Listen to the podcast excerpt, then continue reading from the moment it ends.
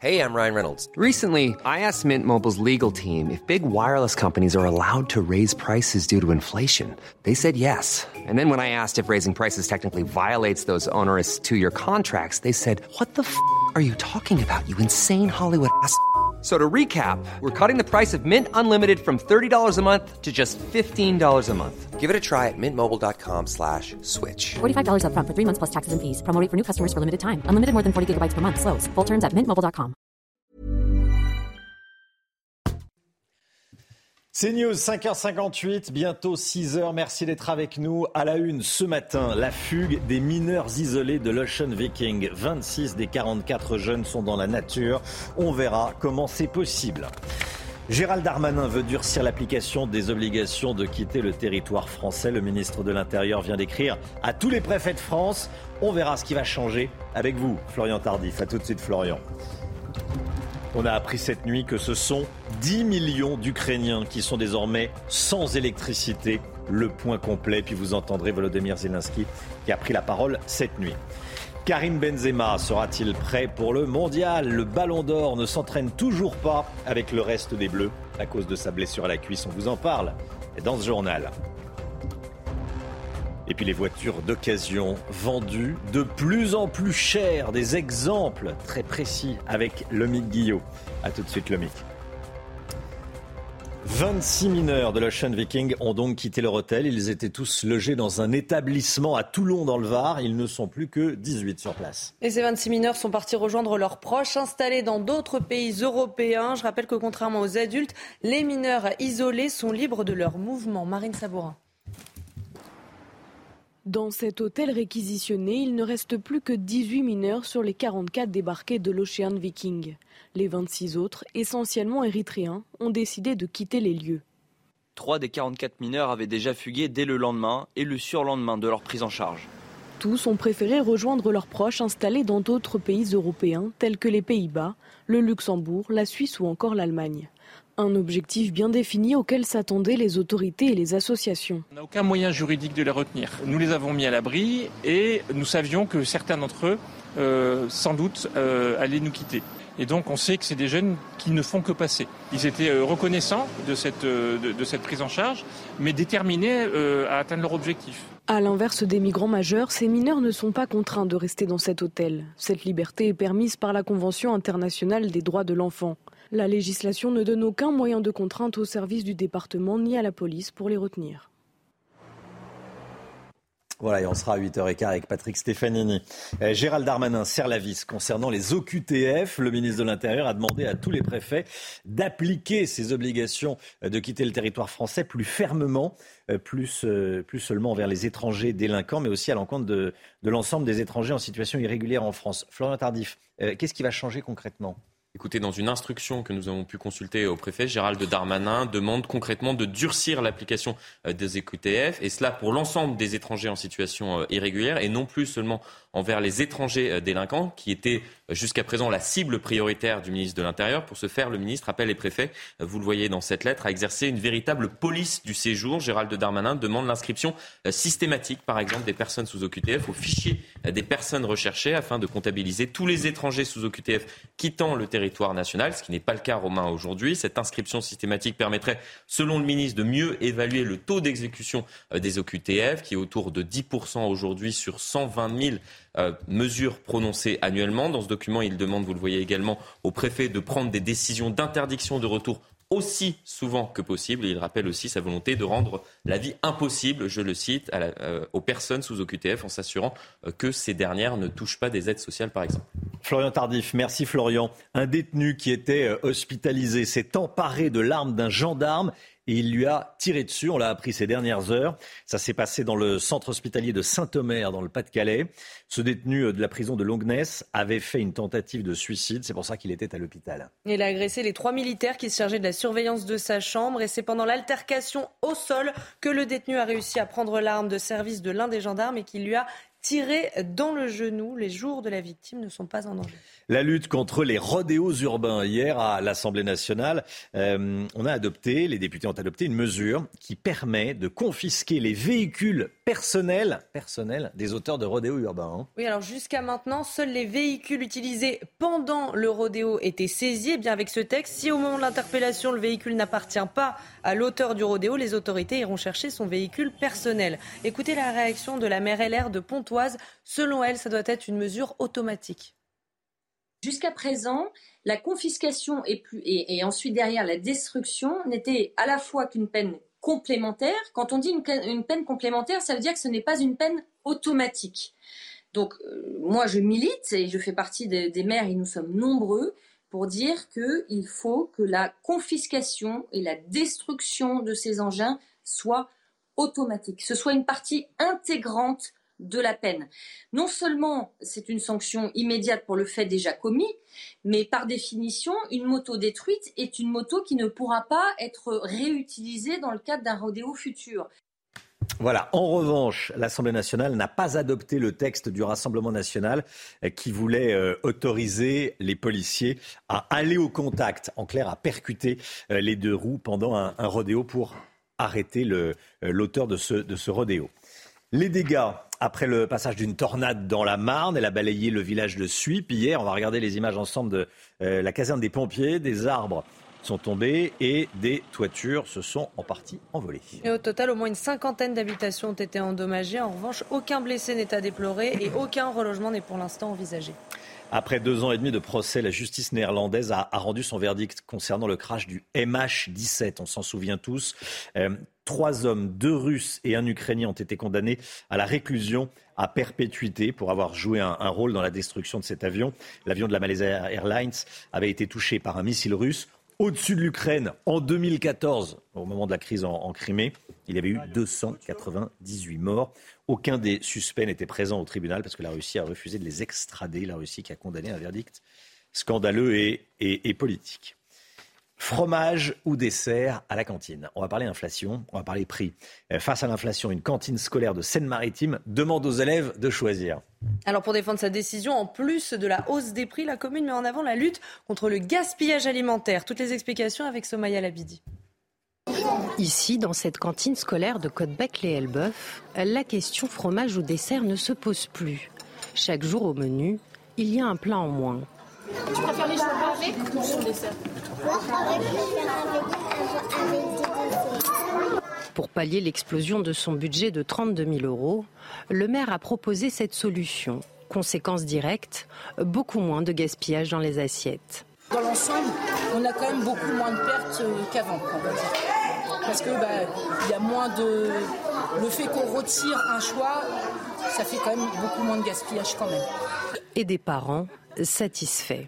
La fille qui mange à la cantine ne trouve pas qu'il y ait, euh, enfin, qu'elle manque de nourriture. Elle aime très bien, même qu'elle veut y retourner tout le temps maintenant. Donc il n'y a pas eu de problème. Des repas équilibrés pour les enfants et des prix aussi. Car avec la décision de la municipalité, les tarifs de la cantine n'augmenteront pas. Le nouvel album de Michel Polnareff sort aujourd'hui. C'est l'occasion d'écouter du Polnareff, bien sûr. On ira tous au paradis. Polnareff chante Polnareff. Bon, il reprend ses plus grands tubes en version piano-voix. Euh, on va écouter des, titres tout au long de la, matinale, reprise en live. Il va repartir sur les routes l'année prochaine. Michel euh, Polnareff que Olivier Benkemoun a rencontré. Je suis ravi de remonter sur scène. Euh, je veux dire, euh, vous savez, c'est bon, comme le cheval, on tombe de cheval, il, faut remonter, sinon on ne remonte plus. Euh, bon, donc c'est un petit, peu ça. Mais encore une fois, je ne peux pas vous dire le, le, comment ça va se passer, puisque je ne sais pas moi-même. Bon, ce sera piano-voix, hein. ce, sera piano-voix, ça c'est sûr. Mais est-ce que piano-voix, est-ce que ça tient pendant deux heures? Est-ce que le public n'a pas envie de, de bouger un peu? Je ne sais pas. voilà, Michel Polnareff égal à lui-même. On le reconnaît, hein, ceci dit, n'importe Grâce aux lunettes quand même. Grâce aux lunettes. Grâce aux lunettes, à la coupe de cheveux aussi. et à la hein. voix qui est toujours. Et à la voix, et à la voix. Euh, voilà, un nouvel album, une tournée, on écoute Eh, on ira tous au paradis. Il y a Lettre à France. On va écouter plein de, voilà, plein de, plein de titres de Paul Naref ce matin, en ce vendredi. Allez, l'inquiétude de Didier Deschamps concernant Benzema à deux jours du début de la Coupe du Monde. C'est tout de suite. Regardez CNews Chronique Sport avec Colissimo Facilité, la solution d'affranchissement en ligne dédiée aux professionnels pour simplifier les envois et suivi de colis. Karim Benzema sera-t-il prêt pour le mondial? C'est la question du jour. Hein. Oui, le Ballon d'Or ne s'entraîne toujours pas avec le reste de l'équipe. Il traîne sa blessure contractée avec le Real Madrid. Alors est-ce qu'on pourra compter sur l'attaquant? Et l'analyse de Louis Vix, notre envoyé spécial à Doha C'est le principal motif d'inquiétude pour euh, Didier Deschamps et le staff de l'équipe de France, l'état de santé de Karim Benzema. Le sélectionneur nous avait dit lundi qu'il espérait voir son attaquant participer à l'intégralité de la séance collective hier. Et ce n'a pas été le cas, hein, puisque Benzema a seulement euh, participé à l'échauffement avec ses coéquipiers. Ensuite, il a beaucoup travaillé physiquement euh, sous l'égide de Cyril Moine, le préparateur physique des Bleus, et en compagnie de Raphaël Varane. Mais lorsque le défenseur de Manchester United a continué pendant plus de 30 minutes, Benzema, lui, est directement rentré au vestiaire. Les signaux sont positifs pour Varane donc un petit peu moins pour Karim Benzema, surtout que le Ballon d'Or 2022 euh, n'a joué que 26 minutes depuis le 2 novembre. C'était en Ligue des Champions face au Celtic Glasgow. Il n'a pris part qu'à 12 rencontres hein, avec le Real Madrid cette saison, euh, toute compétition confondue. Il sera donc évidemment à court de rythme. La grande question est de savoir si Didier Deschamps euh, prendra le risque de le titulariser face à l'Australie ou privilégiera-t-il une entrée en jeu pour que Karim Benzema puisse justement reprendre le rythme et le goût de la compétition. En tout cas, l'objectif dans le staff de Didier Deschamps est de voir Benzema reprendre et de participer à l'intégralité d'une séance d'entraînement ce samedi ou ce dimanche. Voilà, on va regarder le programme des Bleus. Ça commence évidemment euh, mardi euh, face à l'Australie. Ensuite, il y aura France-Danemark et France-Tunisie. Voilà le programme des Bleus.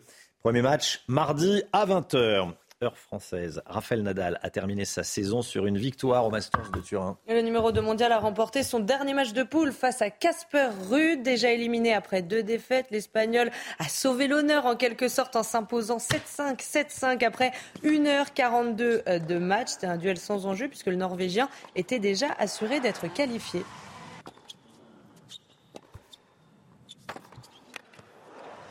C'était CNews Chronique Sport avec Colissimo Facilité, la solution d'affranchissement en ligne dédiée aux professionnels pour simplifier les envois et suivi de colis.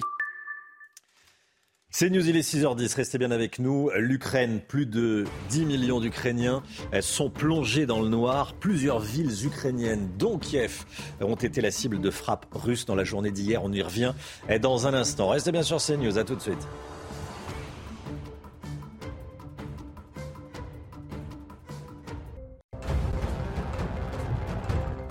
Il est 6h13, bienvenue à tous. Et on commence avec les dégâts après le passage d'une tornade dans la Marne. Elle a balayé le village de Suip hier. Des arbres sont tombés et des toitures se sont en partie envolées. Au total, au moins une cinquantaine d'habitations ont été endommagées.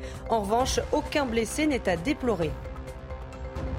Un détenu hospitalisé s'est emparé de l'arme d'un gendarme et lui a tiré une balle dans le genou. Ça s'est passé hier dans le centre hospitalier de Saint-Omer dans le Pas-de-Calais. Hospitalisé après avoir fait une tentative de suicide, ce détenu a agressé les trois militaires qui se chargeaient de la surveillance de sa chambre. Les jours de la victime ne sont pas en danger.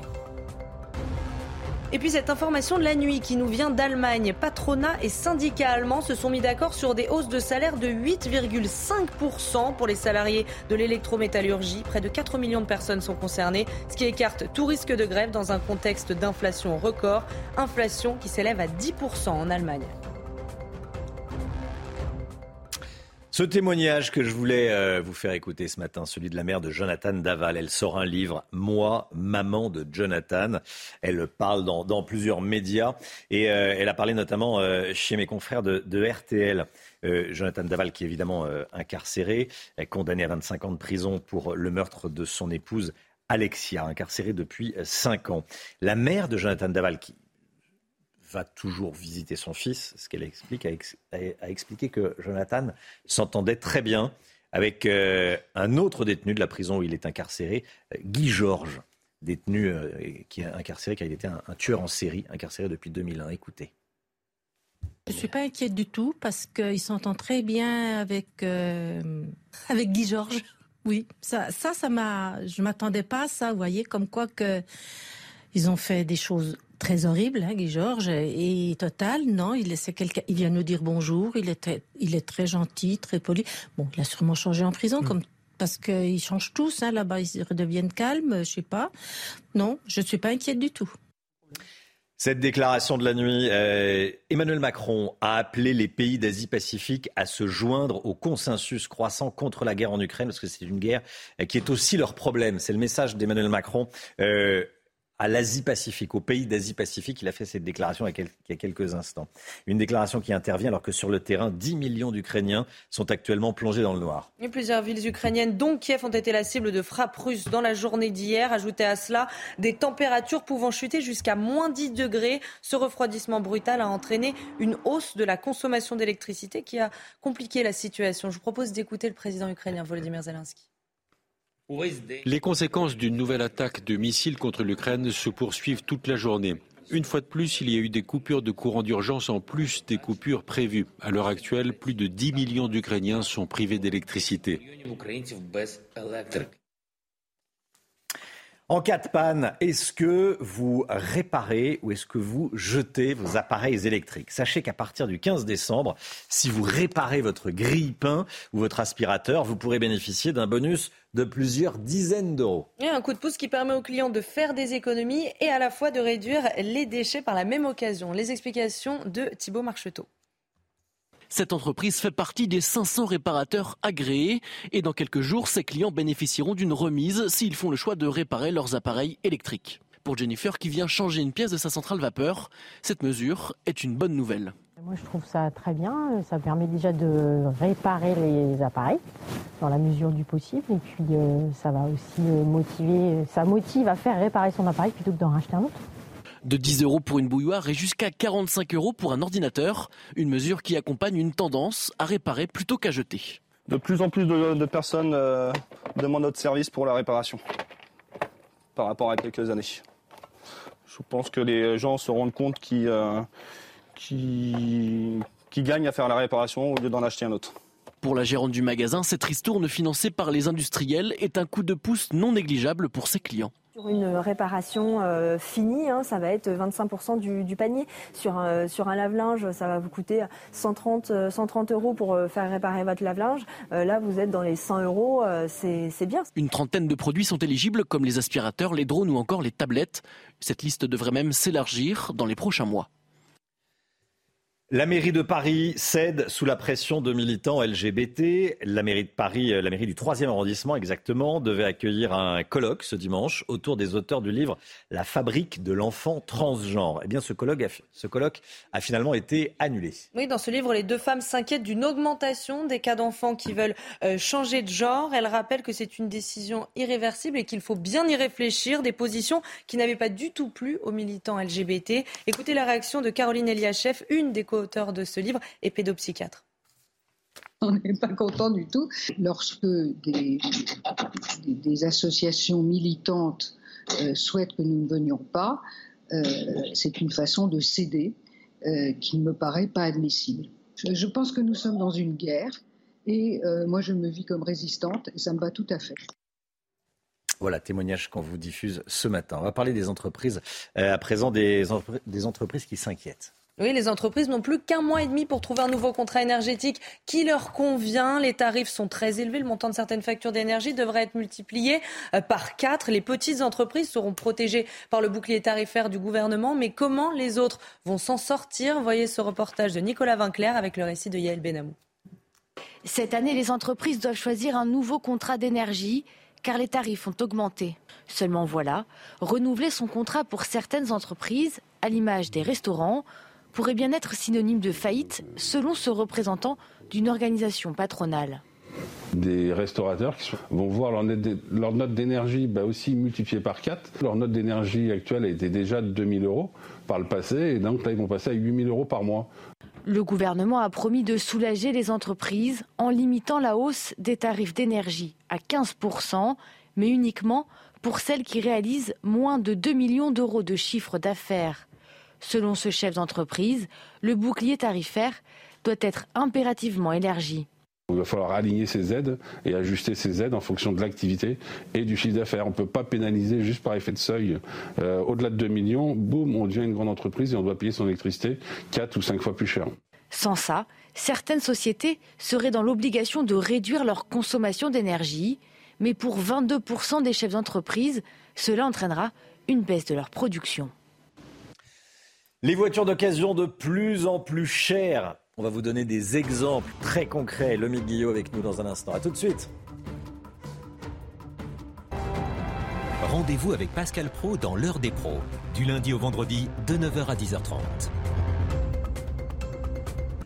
4000 balles la voiture de 6h24, l'économie, les prix des voitures d'occasion ont grimpé de près de 14% depuis le début de l'année et c'est pas fini. Euh, c'est ce que vous nous dites, le Guillaume. Hein. Euh, il faut désormais débourser plus de 24 000 euros en moyenne pour acheter une voiture d'occasion. C'est du jamais vu. Oui, exactement, Romain. 24 752 euros pour euh, un véhicule d'occasion selon les derniers chiffres de la centrale. C'était seulement 21 000, seulement, on pourrait dire 408 en février dernier. C'est une hausse continue. Hein. Il y avait déjà eu 13% de hausse euh, en, 2021. Là, on est à 14%. On pourrait finir l'année à 15% de, hausse sur les véhicules euh, d'occasion, euh, avec une moyenne qui va même atteindre les 25 000 euros, sachant que pour les véhicules neufs, les plus récents, on est déjà au-dessus des 30 000 euros. Je vous ai pris quelques prix. Hein. Par exemple, une Dacia Duster, véhicule d'entrée de gamme, d'occasion, c'est 21 500 euros aujourd'hui, contre seulement 21 700 pour le neuf. Il y a plus que 200 euros d'écart entre le véhicule d'occasion et le neuf. Une Peugeot 208, 22 400 euros d'occasion pour 23 220 neuf et une Clio 18 970 euros d'occasion pour 21 750 euros si vous l'achetez neuve. Comment on explique cette hausse?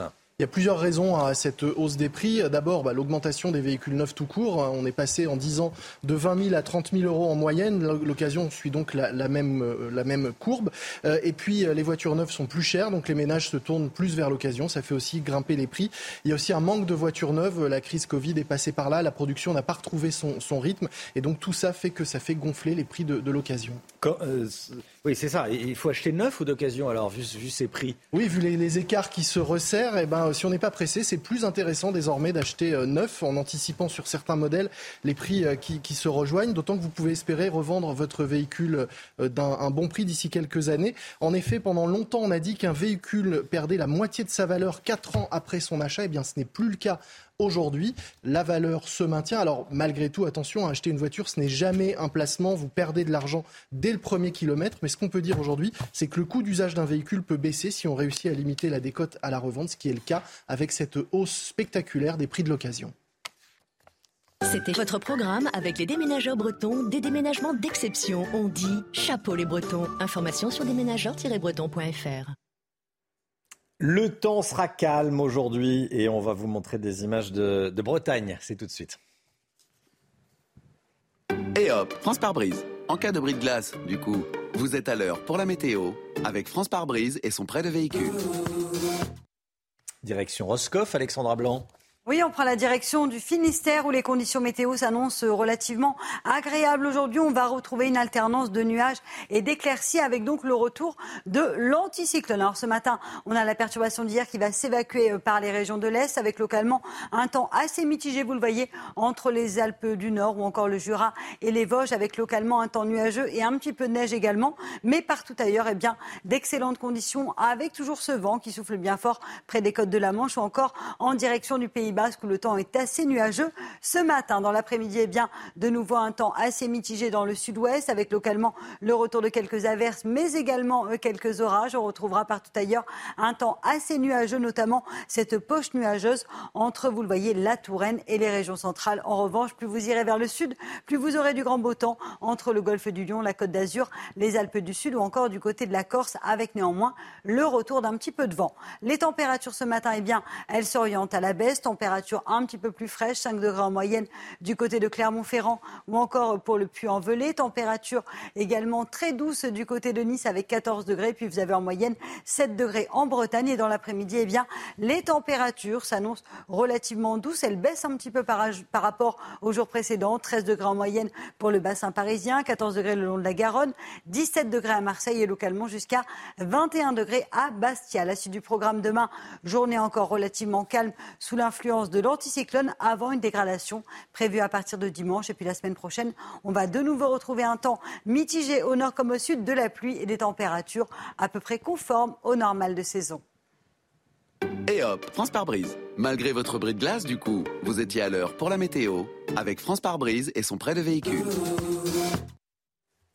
C'est News, il est 6h30. Bienvenue à tous. Merci d'être avec nous. Des dealers qui empoisonnent la vie des habitants d'un quartier de Rennes. On est allé sur place. Reportage CNews. Une femme agressée sexuellement dans un train entre Paris et Chartres. Son agresseur a été identifié, mais un mois après, il est toujours en liberté. Comment c'est possible? Amaury Bucco est avec nous. A tout de suite, Amaury. Le prix de l'énergie qui explose, une aide va être versée sous certaines conditions à ceux qui se chauffent au fioul. Vous allez voir, une aide bienvenue. Le prix de la guerre en Ukraine pour les Européens et notamment les Français est élevé. L'opinion publique est-elle en train d'évoluer? Florian Tardif, édito politique, 6h50. A tout de suite, Florian. Et puis Noël approche, il va falloir choisir les cadeaux à mettre au pied du sapin. Qu'est-ce qui pourrait bien faire plaisir aux enfants cette année? Quels sont les cadeaux qui ont la cote? On est allé demander aux petits. À Rennes, l'homme violemment agressé au couteau en bas de chez lui va mieux. On vous en parlait hier dans la matinale. Il avait demandé à des dealers de partir quand euh, la situation a dégénéré. Et nous sommes allés sur place. Nous sommes allés dans son quartier. Et vous allez voir que les habitants sont terrifiés. Il n'y a pas d'autre mot par ces dealers qui font la loi dans le quartier. Reportage de Michael Chailloux. Quartier Briquigny au sud de Rennes, c'est au pied de cet immeuble qu'a eu lieu la violente agression à l'arme blanche mardi soir entre un habitant de cet HLM et des consommateurs de stupéfiants ou des dealers. À quelques mètres, le trafic a repris comme si de rien n'était. Ici, pour être tranquille, il faut baisser la tête. On évite de regarder les gens, et puis voilà, puis, euh, on n'a même plus envie de sortir en fin de compte. Ah, on ne s'occupe pas de, de ce qui se passe dehors, faut pas avoir de problème. Même confidence de la part de cette commerçante du quartier qui, pour nous parler, a même retiré ses bagues pour ne pas être reconnue. Ils sont tous très courtois avec nous, très gentils et, et on n'a aucun souci. Il ne faut pas se mêler de leurs affaires. Voilà. Si le trafic de stupéfiants a explosé, ce n'est pas le cas des faits de violence, car les dealers ont gagné la bataille de l'intimidation, comme en témoigne cette habitante qui nous a réclamé un anonymat strict. Les dealers rentrent dans les tours, ils squattent, ils pissent, euh, ils dorment dans les tours. On essaye de pas trop regarder ce qu'ils font, on, on baisse pas les yeux, mais on, voilà, on, fait comme si, en fait, c'est devenu euh, normal. Le bailleur social qui a refusé de nous recevoir se dit conscient des difficultés. Il travaille à des solutions, mais indique que certains habitants sont aussi complices des trafiquants. Gérald Darmanin veut durcir l'application des obligations de quitter le territoire français pour l'ensemble des étrangers en situation irrégulière et plus seulement pour les étrangers délinquants. Il a envoyé une circulaire allant dans ce sens à tous les préfets. À tous les préfets, pardon. Et comme tous les matins, on vous consulte dans la matinale, on vous donne la parole. Et ce matin, on vous pose cette question. Est-ce que c'est une bonne chose selon vous? Écoutez vos réponses et votre avis. Je suis contre le fait de les renvoyer dans leur pays, parce que s'ils sont venus là, c'est qu'ils étaient malheureux là où ils étaient. Les règles existantes ne sont pas appliquées. Donc durcir des règles qui ne sont pas appliquées, ça ne sert pas à grand-chose. Moi, je suis pour le durcissement des mesures en ce qui concerne les étrangers qui ne respectent pas les valeurs de la France. Mais pour ceux qui respectent les valeurs de la France, qui sont honnêtes, il n'y a pas de raison qu'ils ne restent pas sur notre territoire. Nous avons besoin des étrangers. Moi, je suis assez d'accord. Voilà. J'aimerais bien qu'on soit un petit peu plus tranquille euh, en France. hein. Bon, voilà. Et on sera à 8h15 avec Patrick Stefanini, qui est l'un des meilleurs spécialistes français de- des questions euh, d'immigration. 8h15. 26 mineurs de l'Ocean Viking ont fui leur hôtel. Ils étaient tous logés dans un établissement à Toulon, euh, dans le Var. Ils ne sont plus que 18. Et ces 26 mineurs sont partis rejoindre leurs proches installés dans d'autres pays européens. Je rappelle que contrairement aux adultes, les mineurs isolés sont libres de leur mouvement. En Allemagne, écoutez bien, les salariés de l'électrométallurgie, ça représente près de 4 millions de salariés en Allemagne, vont bénéficier d'une augmentation de salaire de 8,5% pour éviter tout risque de grève, alors que l'inflation bat des records dans le pays. Le Guillot, l'Allemagne a les moyens d'augmenter autant les, salaires, 8,5%. c'est tombé cette nuit. Hein. c'est important comme euh, augmentation, Romain, mais ça reste quand même en dessous de l'inflation en Allemagne. Elle est plus forte là-bas que, que, chez nous, à 10,4% en octobre, quand en France, elle est de 6,2%. Et puis surtout, surtout, l'Allemagne a euh, toujours euh, une croissance positive. La croissance est au rendez-vous, notamment grâce au plan de soutien de 200 milliards qui a été injecté pour pour euh, subventionner les prix de l'énergie pour les entreprises et les ménages, alors qu'en France, la croissance sera nulle ou presque. Alors attention, cette augmentation va se faire quand même en plusieurs fois entre 2023 et 2024, et elle intervient après plusieurs semaines de, négociations euh, tendues entre patronat et, syndicats et de nombreux débrayages dans les usines du pays. Reste que c'est une augmentation importante quand en France, on a pour les ouvriers 4,5% d'augmentation cette année euh, selon le ministère du Travail et 3,7% pour l'ensemble des salariés largement en dessous. Merci Lomic. Jusqu'à 1500 euros d'aide supplémentaire pour changer sa chaudière au fioul, c'est ce que propose le gouvernement pour inciter les ménages à utiliser un système à, énergie renouvelable, propre. Alors attention, si vous voulez en profiter, c'est une offre temporaire. Reportage avec un chauffagiste et un client qui va opter pour une pompe à chaleur. Michael Chailloux. En moyenne, cet artisan et ses deux salariés installent deux à trois pompes à chaleur comme celle-ci par semaine dans la région de Saint-Nazaire pour remplacer de vieilles chaudières au fioul ou au gaz. On a, on a le groupe extérieur d'une pompe à chaleur qui prend les calories dans l'air, qui les distribue dans l'eau chaude sanitaire et le chauffage. Mais le gouvernement voudrait que les Français s'équipent plus vite en énergie renouvelable, d'où ce coup de pouce supplémentaire jusqu'à 1500 euros de prime en plus pour se séparer d'une vieille chaudière au fioul, une énergie polluante dont le prix a doublé depuis 2020. Mais ici, il y aurait 2000 euros. De fioul par an Par an, oui. Et avec la pompe à chaleur bah, On risque de passer à 1000 euros, euh, guère plus. Hein. Avec les primes, le reste à charge est aujourd'hui de 40% pour ce couple de retraités. Il devrait tomber à 30% avec ce nouveau coup de pouce du gouvernement. Intéressant, mais pourtant en France, 3 millions de foyers se chauffent encore au fioul. C'est des personnes âgées, notamment, euh, qui, ont ce type de chauffage-là, et donc qui forcément ne vont pas aller sur Internet euh, s'inscrire parce que ça leur fait peur. Quoi. Cette aide supplémentaire du gouvernement sans condition de revenu est limitée dans le temps. Il faut signer un devis avant le 30 juin 2023. C'est bientôt l'heure des achats de Noël. Voilà, vous allez peut-être commencer à, faire vos, vos, achats de cadeaux de Noël ce week-end. Certains d'entre vous se posent déjà la question qu'est-ce qui va faire plaisir aux enfants cette année?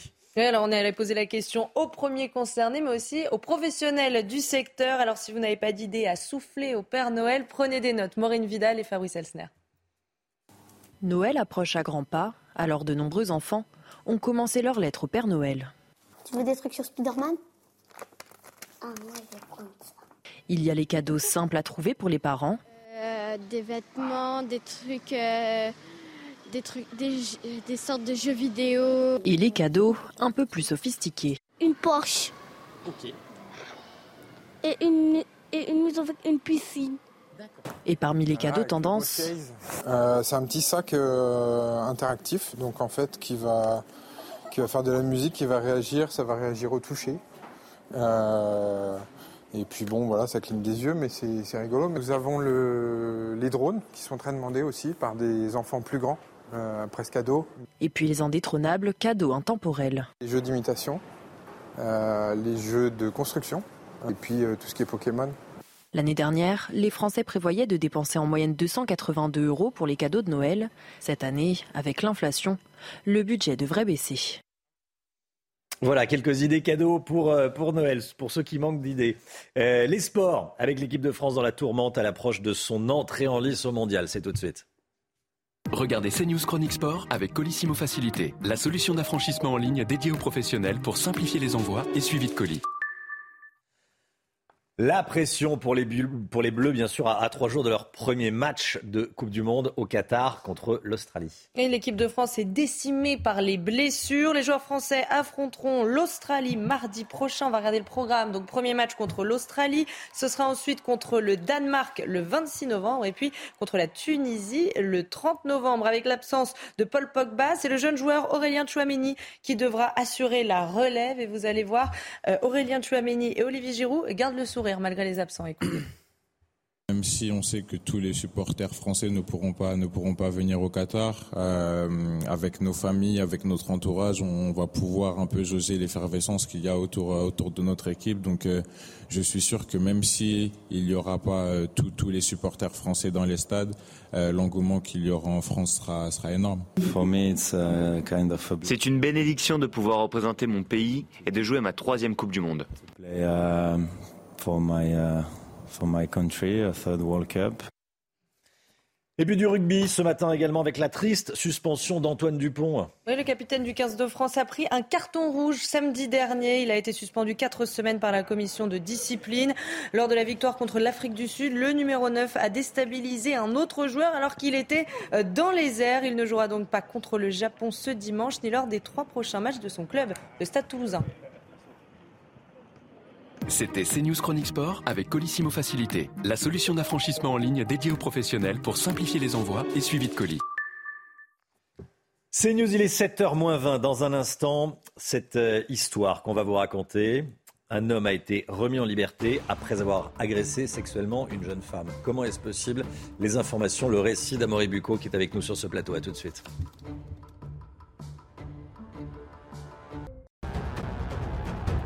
Il est 6h43. Bonjour à tous. On commence avec les dégâts après le passage d'une tornade dans la Marne. Elle a balayé le village de Suip hier. Des arbres sont tombés et des toitures se sont en partie envolées. Au total, au moins une cinquantaine d'habitations ont été endommagées. En revanche, aucun blessé n'est à déplorer et aucun relogement n'est pour l'instant envisagé. 10 millions d'Ukrainiens plongés dans le noir. Plusieurs villes d'Ukraine, dont Kiev, ont été la cible de frappes russes dans la journée d'hier. Ajoutez à cela des températures pouvant chuter jusqu'à moins 10 degrés. Ce refroidissement brutal a entraîné une hausse de la consommation électrique qui a compliqué la situation. La justice néerlandaise a rendu son verdict concernant le crash du vol MH17. Hier, trois hommes, deux Russes et un Ukrainien ont été condamnés à la réclusion à perpétuité pour avoir joué un rôle dans la destruction de cet avion. L'avion de Malaysia Airlines avait été touché par un missile russe au-dessus de l'Ukraine en 2014, faisant 298 morts. La Russie a condamné un verdict scandaleux et politique. Cette histoire à présent, celle d'un homme remis en liberté après avoir agressé sexuellement une jeune femme. Il est en situation irrégulière en France, sans domicile, sans profession. Il aurait agressé sa victime dans un TER entre Paris et Chartres le mois dernier. Il a été identifié, il a été arrêté, il a été relâché. Résultat, un mois après, il est toujours en liberté. Amaury Bucco avec nous, service police-justice de CNews. Eh, Amaury, vous avez rencontré la victime, cette jeune femme. Racontez-nous ce qui s'est passé. Donc ça s'est passé, Romain, dimanche 16 octobre dernier. Marlina, une jeune femme de 23 ans de nationalité haïtienne, prend le TER Paris-Chartres en compagnie de sa colocataire, Mélissa. Après une journée de travail, elle est réceptionniste dans un hôtel. À Paris, cette jeune femme, les journées sont longues et fatigantes. Alors ce soir-là, comme souvent, elle s'assoupit sur une banquette et puis pendant le trajet, alors qu'elle dort, elle sent son collant qui glisse à trois reprises le long de ses jambes. Je vous propose d'écouter cet extrait où elle raconte justement la scène. Du coup, je sentais à un moment hein, comme si mon colon il glissait. Au début, je prête pas trop attention parce que bon, bah, je me dis euh, c'est peut-être moi qui suis mal assise. Sauf que, on va dire cinq minutes après, vraiment, je sens ça avec insistance. Et là, je sais pertinemment que c'est pas ma jupe qui glisse parce que je me regarde et je vois en fait que bah, je suis bien assise, il n'y a aucun souci.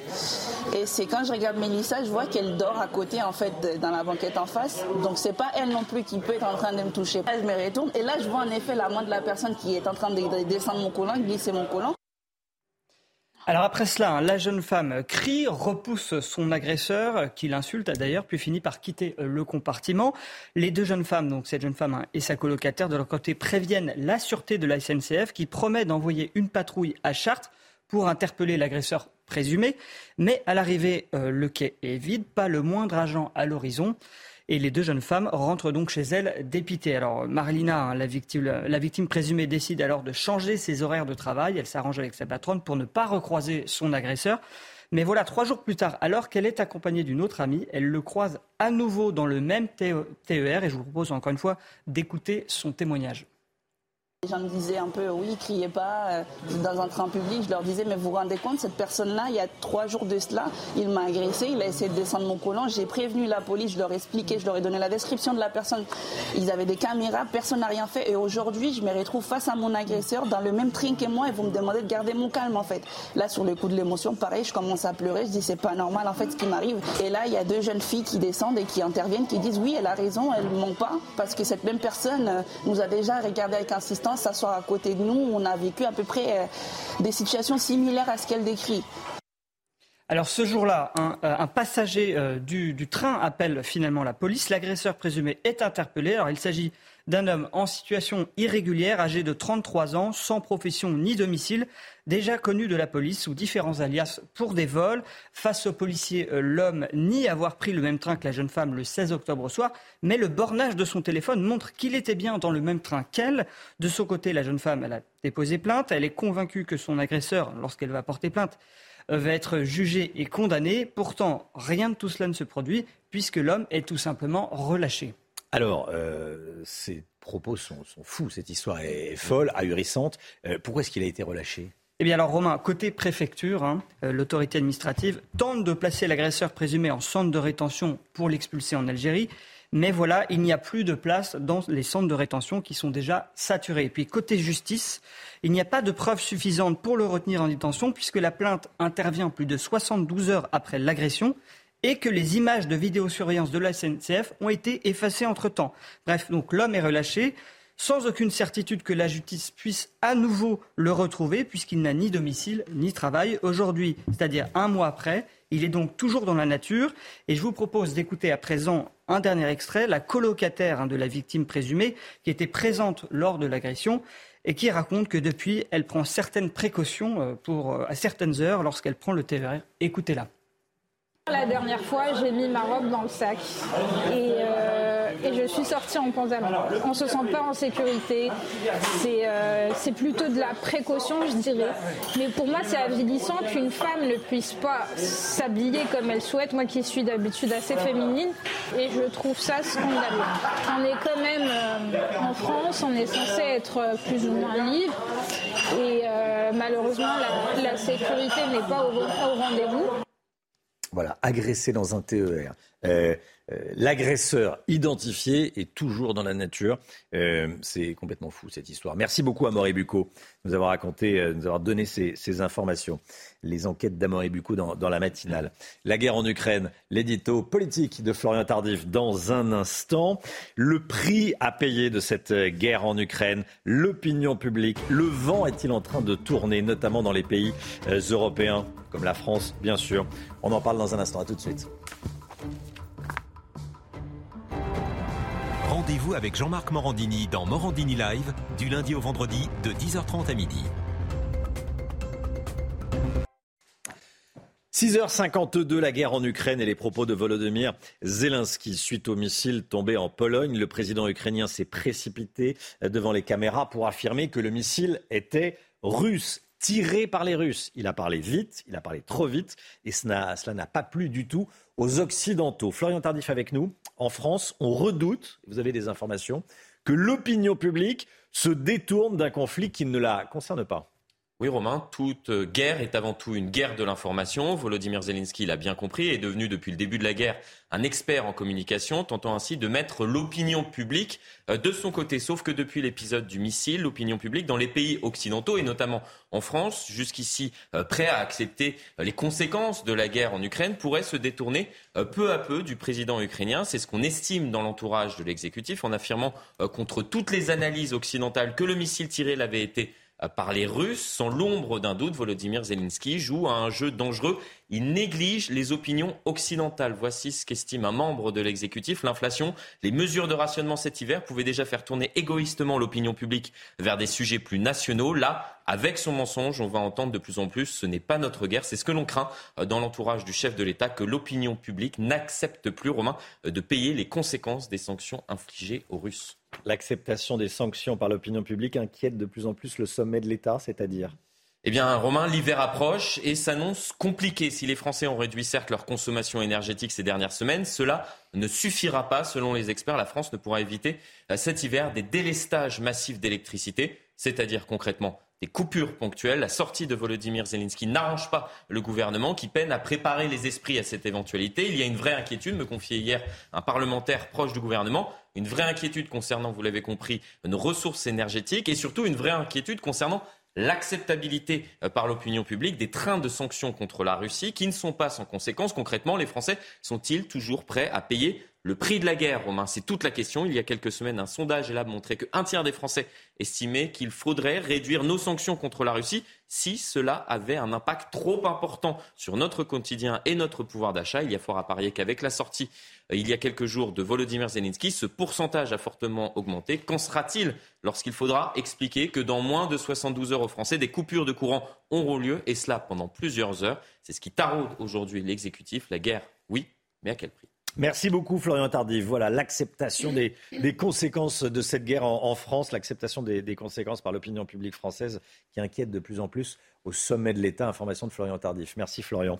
8h15, Patrick Stefanini, spécialiste de l'immigration, sera avec nous dans la matinale. Soyez là si vous le pouvez, bien sûr. Allez, la musique tout de suite avec le tout dernier clip de Patrick Bruel. Votre programme vous est présenté par IG Conseil. Les économies d'énergie sont l'affaire de tous. Votre projet chauffage-isolation, notre mission. L'album de Patrick Bruel, le dernier, sort aujourd'hui. C'est l'occasion de découvrir, de regarder, d'écouter encore une fois son dernier clip qu'on entend euh, beaucoup à la, radio. Comme si t'étais la première. C'est beau, c'est con, ouais, c'est la vie. Encore une fois, encore plus fort. On se dit plus jamais mais on peut aimer, aimer encore une fois, encore plus fort.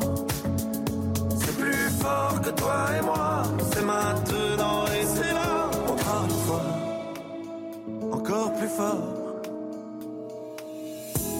Marqué par nos histoires anciennes, on prend celle-ci comme un cadeau. Dehors on on n'est plus les mêmes. Dedans, on reste des ados. Votre programme vous a été présenté par IG Conseil. Les économies d'énergie sont l'affaire de tous. Votre projet chauffage-isolation, notre mission. La météo tout de suite avec Alexandra Blanc. Le temps va être calme aujourd'hui, Alexandra.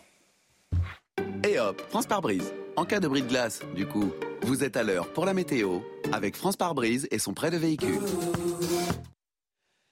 Temps calme, sauf dans l'Est, Alexandra. Il y aura peut-être de la neige, hein oui, retour de la neige en montagne. Alors localement, quelques petits flocons de neige romains, rien euh, d'impressionnant. C'est qu'on est à quelques semaines maintenant de l'ouverture des stations de ski. Eh bien, on manque cruellement de neige. On retrouvera seulement quelques flocons au-delà de 2200 mètres d'altitude entre les Vosges, le Jura ou encore en remontant vers le nord-est. Partout ailleurs, autour un temps un petit peu plus clément avec une poussée anticyclonique. Donc on retrouve seulement quelques petits nuages. Localement, un petit peu de vent également près des côtes de la Manche ou encore en redescendant vers le Pays Basque et toujours du grand beau temps, notamment entre Marseille et Perpignan. Dans l'après-midi, eh bien, toujours un temps assez mitigé sur les régions centrales avec une belle poche nuageuse entre la Touraine et les régions centrales. On retrouve également un temps assez mitigé dans le sud-ouest avec localement de la pluie entre la Gironde et euh, le Pays Basque avec euh, localement un temps un petit peu plus instable. On aura également euh, peut-être quelques orages, mais très localisés en fin de journée. Puis toujours du grand beau temps entre les Alpes du Sud, le Mercantour ou encore en allant du côté de la Corse. Les températures, eh bien, elles s'orientent à la baisse, un petit peu plus de fraîcheur ce matin. 5 degrés au Puy-en-Velay ou encore du côté de Clermont-Ferrand. 6 degrés également euh, du côté de Nancy. Puis dans l'après-midi, eh bien, les températures baissent un peu, mais restent à peu près conformes au normal de saison. 12 degrés pour nos amis bretons.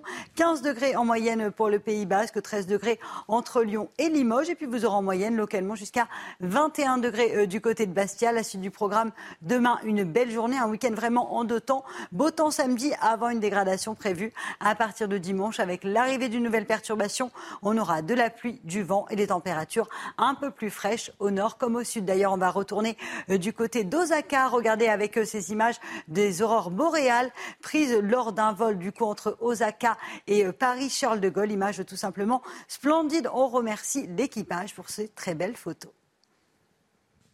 Et hop, France par brise. Malgré votre bris de glace, du coup, vous étiez à l'heure pour la météo avec France par brise et son prêt de véhicule.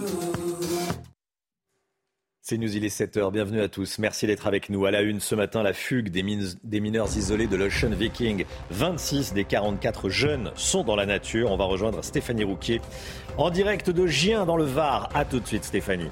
Gérald Darmanin veut durcir l'application des OQTF, les obligations de quitter le territoire. Le ministre de l'Intérieur vient d'écrire au préfet. On sera dans un instant en direct avec le préfet de l'Hérault, Hugues Moutou, qui a choisi CNews pour parler ce matin. Bonjour monsieur le préfet, à tout de suite. Les sanctions liées aux rodéos urbains renforcées par l'Assemblée nationale, notamment avec la confiscation des véhicules personnels des auteurs de rodéos. Ça va tout changer. On vous en parle avec Pierre Chasseret. Et puis on a appris euh, cette nuit que ce sont 10 millions d'Ukrainiens qui sont désormais sans électricité. Vous entendrez le président ukrainien.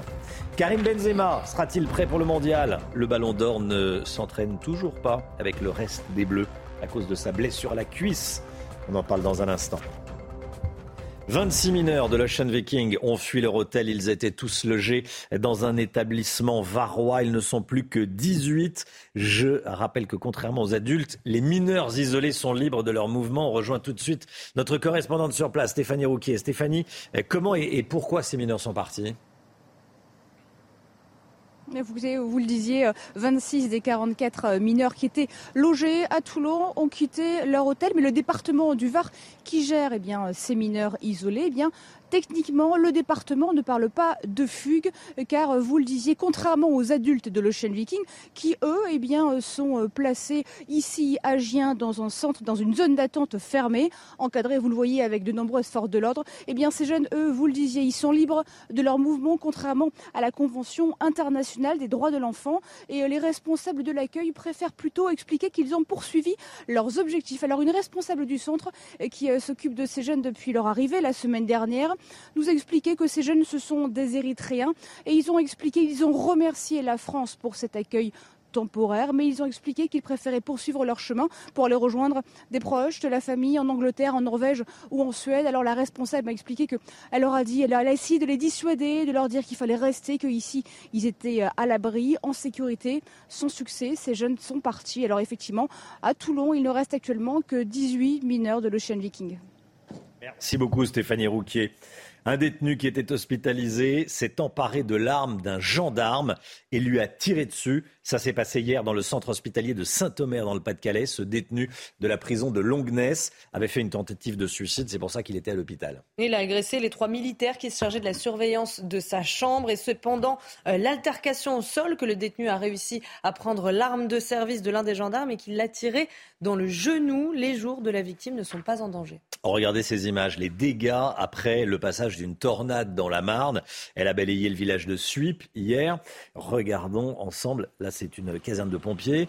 Euh, des dégâts sur le toit, des dégâts dans, toute la commune. Hein. Des arbres sont tombés, des toitures se sont envolées. Au total, au moins une cinquantaine d'habitations endommagées, Chana. Hein. En revanche, aucun blessé n'est à déplorer, hmm. Romain, et aucun relogement n'est pour l'instant envisagé.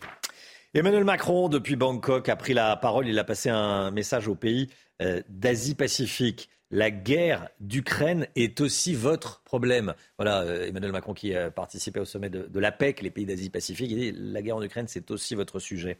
Une déclaration qui intervient alors que sur le, sur le terrain, 10 millions d'Ukrainiens sont actuellement plongés dans le noir, sans électricité. Hein. plusieurs villes ukrainiennes, dont Kiev, ont été la cible de frappes russes dans la journée d'hier. Ajoutez à cela des températures pouvant chuter jusqu'à moins 10 degrés. Ce refroidissement brutal a entraîné une hausse de la consommation d'électricité qui a compliqué la situation. Je vous propose d'écouter Volodymyr Zelensky. Les conséquences d'une nouvelle attaque de missiles contre l'Ukraine se poursuivent toute la journée. Une fois de plus, il y a eu des coupures de courant d'urgence en plus des coupures prévues. À l'heure actuelle, plus de 10 millions d'Ukrainiens sont privés d'électricité. Et ces toutes dernières images diffusées par les Ukrainiens, c'est important de le préciser. Regardez, il s'agit d'une salle de torture à Kherson. C'est ainsi que c'est présenté. Euh, quatre salles euh, ont été retrouvées depuis le départ de l'armée russe. Et pendant l'occupation russe, des dizaines de personnes auraient été électrocutées et battues. Clémence Barbier nous raconte la terrible histoire d'Anatolie. Il y a des drapeaux à l'entrée. Ils sont encore là. Ce serait ici, dans ce bâtiment de Kherson, au sud de l'Ukraine, qu'Anatoly aurait été torturé pendant plusieurs semaines par les Russes. Le 2 mars dernier, alors que les soldats de Vladimir Poutine entrent dans cette ville, Anatoly est enrôlé dans la défense territoriale ukrainienne. Un jour, les Russes l'arrêtent chez lui. Au début, lorsque j'ai été battu pendant les deux ou trois premiers jours, j'ai eu l'idée de me suicider. Mais en pensant à ma famille, je me suis dit que je pouvais tout supporter. Libéré fin avril, il fait partir sa femme et sa fille de Kherson avant d'être de nouveau arrêté et enfermé en juillet. Cette fois, la violence de ses geôliers monte d'un cran. Ils m'ont battu pendant 5-6 jours et la nuit, ils ne me laissaient pas dormir. Un jour, ils ont fixé des bornes électriques à mes doigts, j'étais allongé sur le sol et ils m'ont électrocuté. Anatoly n'a jamais pu voir le visage de ses bourreaux. Selon lui, ils font partie des services de sécurité russes et du ministère de la Sécurité d'État de la République de Donetsk, annexé fin septembre par Moscou. Après deux ans et demi de procès, la justice néerlandaise a rendu ces dernières heures son verdict concernant le crash du vol MH17. Vous vous souvenez, cet avion de la Malaysia Airlines qui avait été euh, touché par un missile russe au-dessus de l'Ukraine en 2014 pendant euh, la guerre en Crimée, faisant 298 morts.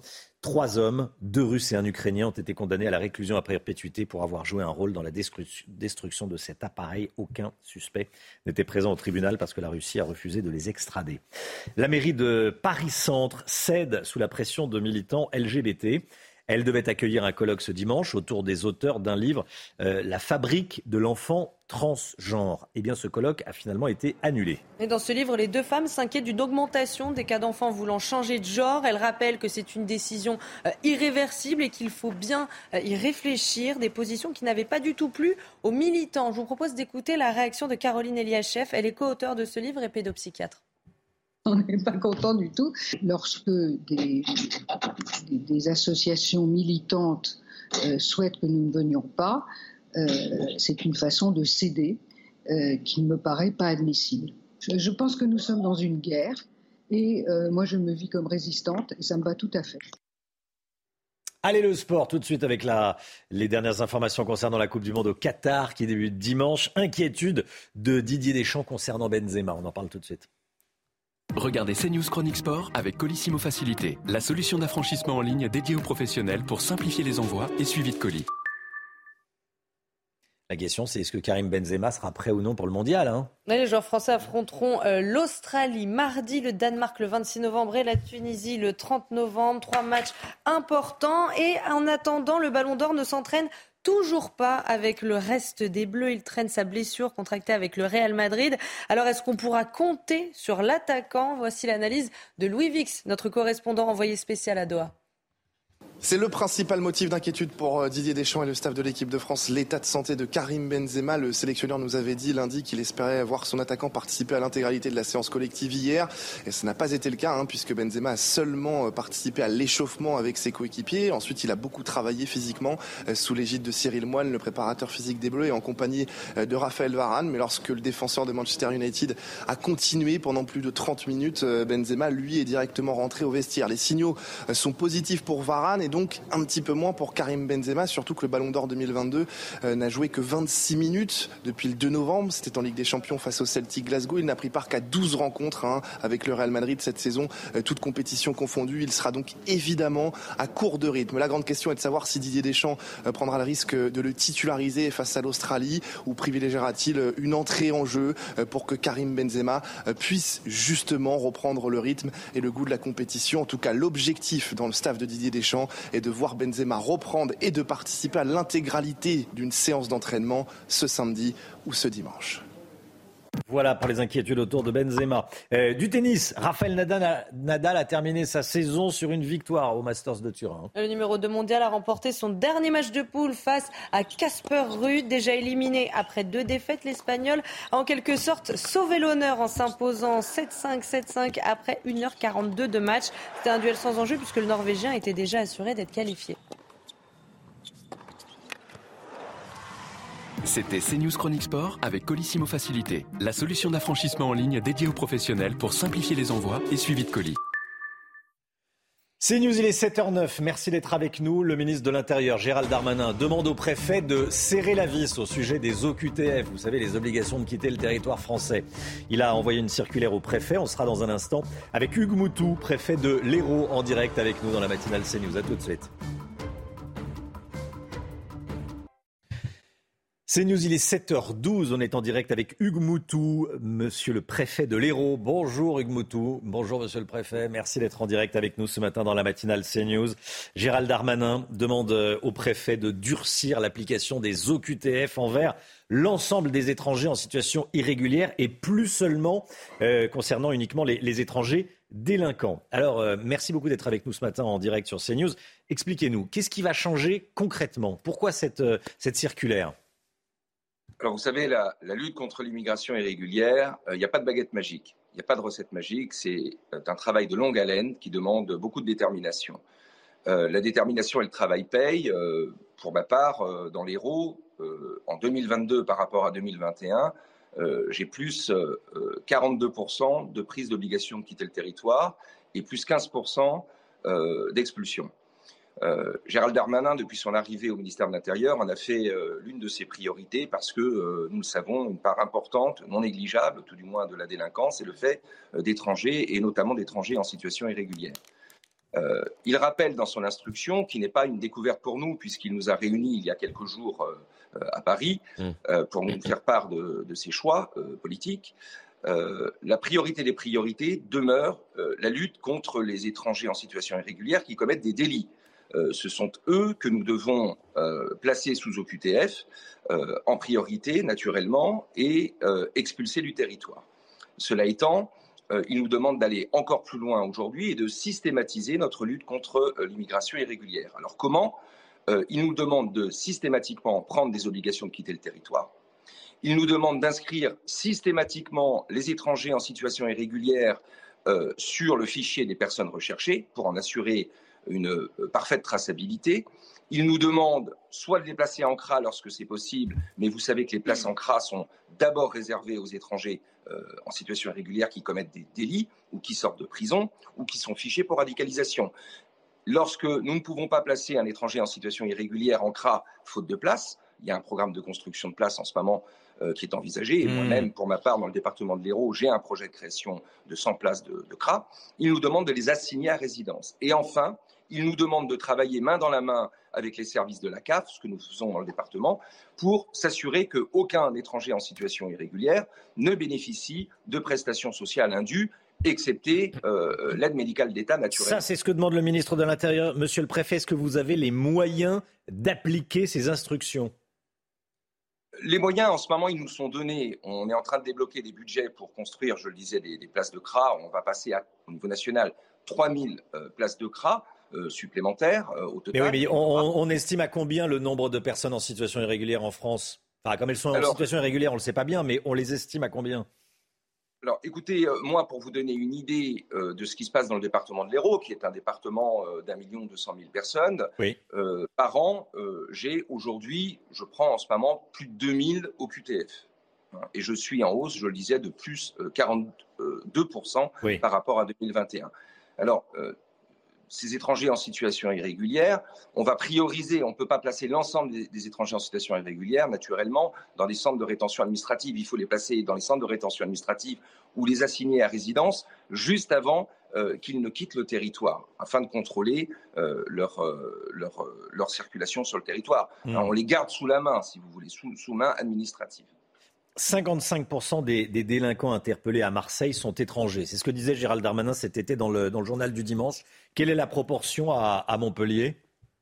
Alors c'est variable de mois en mois, euh, euh, et parmi les étrangers, tous ne sont pas en situation irrégulière. Il faut bien faire le euh, départ entre les étrangers en situation irrégulière et les étrangers en situation régulière qui peuvent commettre effectivement des, délits.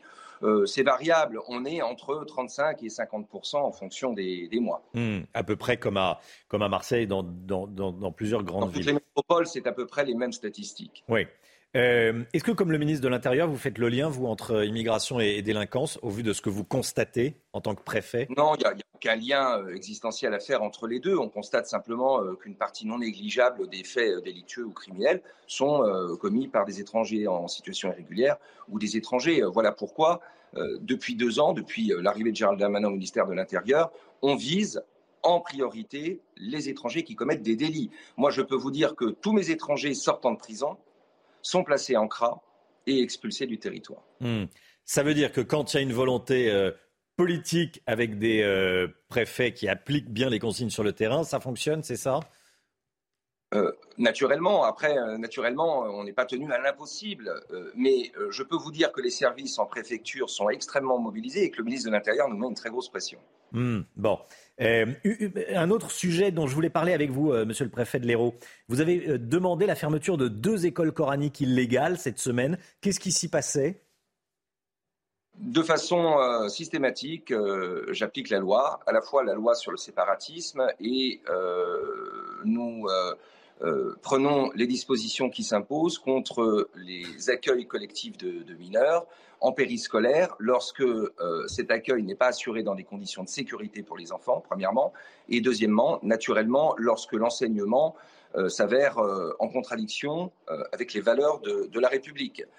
il se trouve que depuis que je suis arrivé dans le département de l'Hérault, je pratique assez régulièrement ce genre de fermeture et il y en aura d'autres. Et qu'est-ce que vous avez trouvé qui vous a inquiété?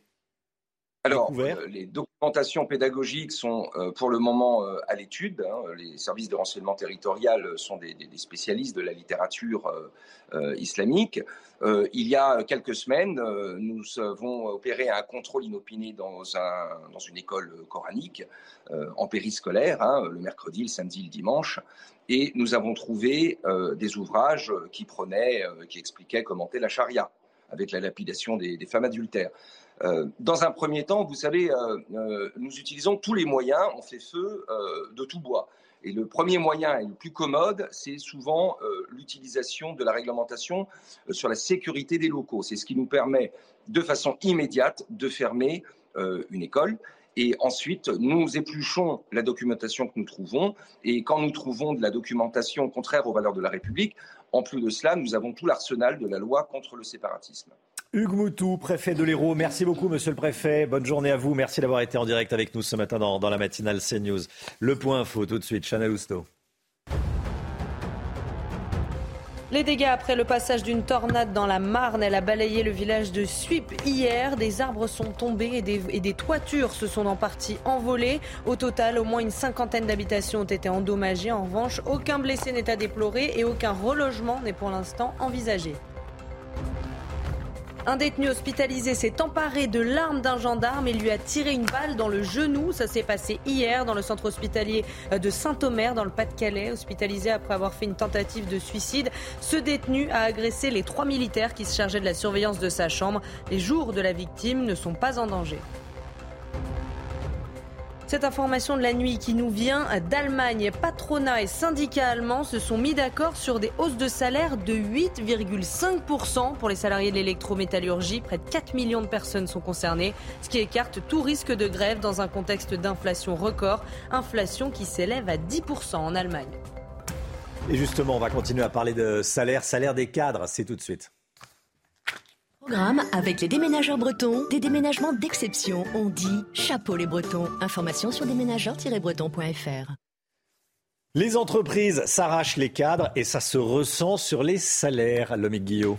Oui, en effet, Romain, selon le dernier baromètre de l'APEC, alors là, on n'est plus dans l'Asie-Pacifique, mais c'est l'Association pour l'emploi des cadres. Le salaire médian des cadres en poste cette année est de 51 000 euros bruts, tout compris, hein, avec les éventuelles primes. C'est à mettre en regard du salaire médian français, qui est pour l'ensemble de la population de 32 000 euros. Alors évidemment, les salaires ne sont pas les mêmes pour tous les cadres. Hein. L'APEC a, interrogé 111 familles de métiers et, et 10 000 cadres pour établir un classement des métiers les plus rémunérateurs. En haut, sans grande surprise, on trouve toutes les fonctions de cadre dirigeant, notamment euh, en premier lieu le directeur du personnel. C'est lui le mieux payé des cadres. Puis viennent les postes de directeur marketing, commercial ou administratif. Le premier, le DRH, c'est 82 000 euros par an. Et ensuite, entre 75 et 79 000 euros. À l'inverse, En bas du classement sont les métiers du social, du paramédical, notamment les psychologues ou les assistants sociaux, payés entre 32 000 euros et 37 000 euros selon l'APEC. Et il faut dire aussi qu'au sein des mêmes métiers, les salaires varient selon l'âge, les responsabilités, euh, le lieu, la taille de l'entreprise. En gros, si vous avez plus de 45 ans, que vous travaillez dans une grosse entreprise à Paris, vous avez des chances d'être mieux payé. Vous parlez de directeur du personnel. C'est un petit côté un DRH, directeur des ressources humaines, directeur du personnel. Bon, euh, allez, plus sérieusement, ce sont les, les salaires actuels Qu'est-ce qu'il en est des augmentations? Est-ce que les cadres seront euh, bien augmentés? Eh bien non, Romain. Euh, là, ce sont les derniers chiffres du ministère du Travail qui nous le disent. Les salaires ont augmenté de 4,5% pour les ouvriers et les employés et de 2,8% seulement pour les cadres. Mais c'est plutôt logique et normal hein, puisque les, salariés avec les rémunérations les plus basses sont ceux qui souffrent euh, le plus de l'inflation. On sait ainsi que les dépenses contraintes absorbent 80% des revenus des salariés les moins payés et seulement 17 des revenus des Français qui touchent le plus. Augmenter les bas salaires, c'est donc une façon, disent certains, de retrouver un peu de justice sociale. Mais euh, comme souvent, ce sont les classes moyennes qui sont pénalisées. Dommage pour les cadres. C'était votre programme avec les déménageurs bretons, des déménagements d'exception. On dit chapeau les bretons. Information sur déménageurs-bretons.fr. L'automobile dans un instant avec Pierre Chasseret. On va parler des sanctions, euh, des sanctions renforcées pour lutter contre les rodéos urbains. C'est tout de suite. on se retrouve dans quelques instants. L'automobile avec Pierre Chasseret. Bonjour Pierre.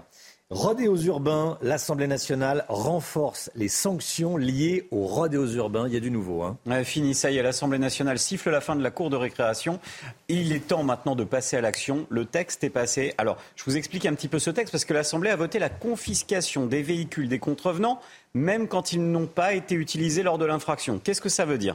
Ça veut dire qu'on va confisquer le véhicule de celui qui a fait un rodéo urbain même si ce n'est pas avec ce véhicule qu'il faisait le rodéo. Entendez-vous, il est propriétaire d'une voiture, par exemple, à côté, il a fait un rodéo avec une moto, eh bien, on pourra lui saisir aussi son véhicule. Il y a une réelle attente des Français, hein, Pierre, dans cette lutte qui trouble la, la tranquillité de, chacun d'entre nous. Hein. je vous rappelle ce sondage CSA qui avait été fait pour CNews il y a quelques semaines, qui démontrait que 96% des Français attendaient une intensification de la lutte contre les rodéos sauvages. Il était temps de passer à l'action. Eh bien, c'est maintenant chose faite parce qu'il y a une chose qui est sûre, c'est que troubler la tranquillité des riverains et donc la sécurité aussi, ce n'était plus possible, plus envisageable. Est-ce que ce renforcement de la de la réglementation, ça va suffire à dissuader les auteurs des infractions Un peu, mais pas que. Il va falloir pour ça ajouter une petite pierre à l'édifice je vous présente le radar Méduse. Ce radar Méduse, c'est un radar anti-bruit. Et ce radar anti-bruit va permettre de déceler les engins motorisés qui font trop de bruit au-delà de la réglementation, souvent ceux qui sont utilisés pour les radars urbains. Comment il fonctionne Comme un radar classique, sauf qu'il a huit antennes un petit peu qui vont tester le bruit. Dès que le bruit est au-dessus de la norme, on envoie une verbalisation. Grâce à la verbalisation, on retrouve l'auteur mmh. avec l'image et on peut confisquer les véhicules. Cette fois-ci, ça fonctionne. Petit souci, le radar Méduse n'est pas encore totalement homologué. Il est en phase de test. Les élus demandent l'intensification, l'accélération des délais pour l'homologation de ce radar qui me plaît bien. Oui, on, le voyait avec ces huit antennes-là. On comprend pourquoi on l'appelle radar Méduse. Merci beaucoup, Pierre.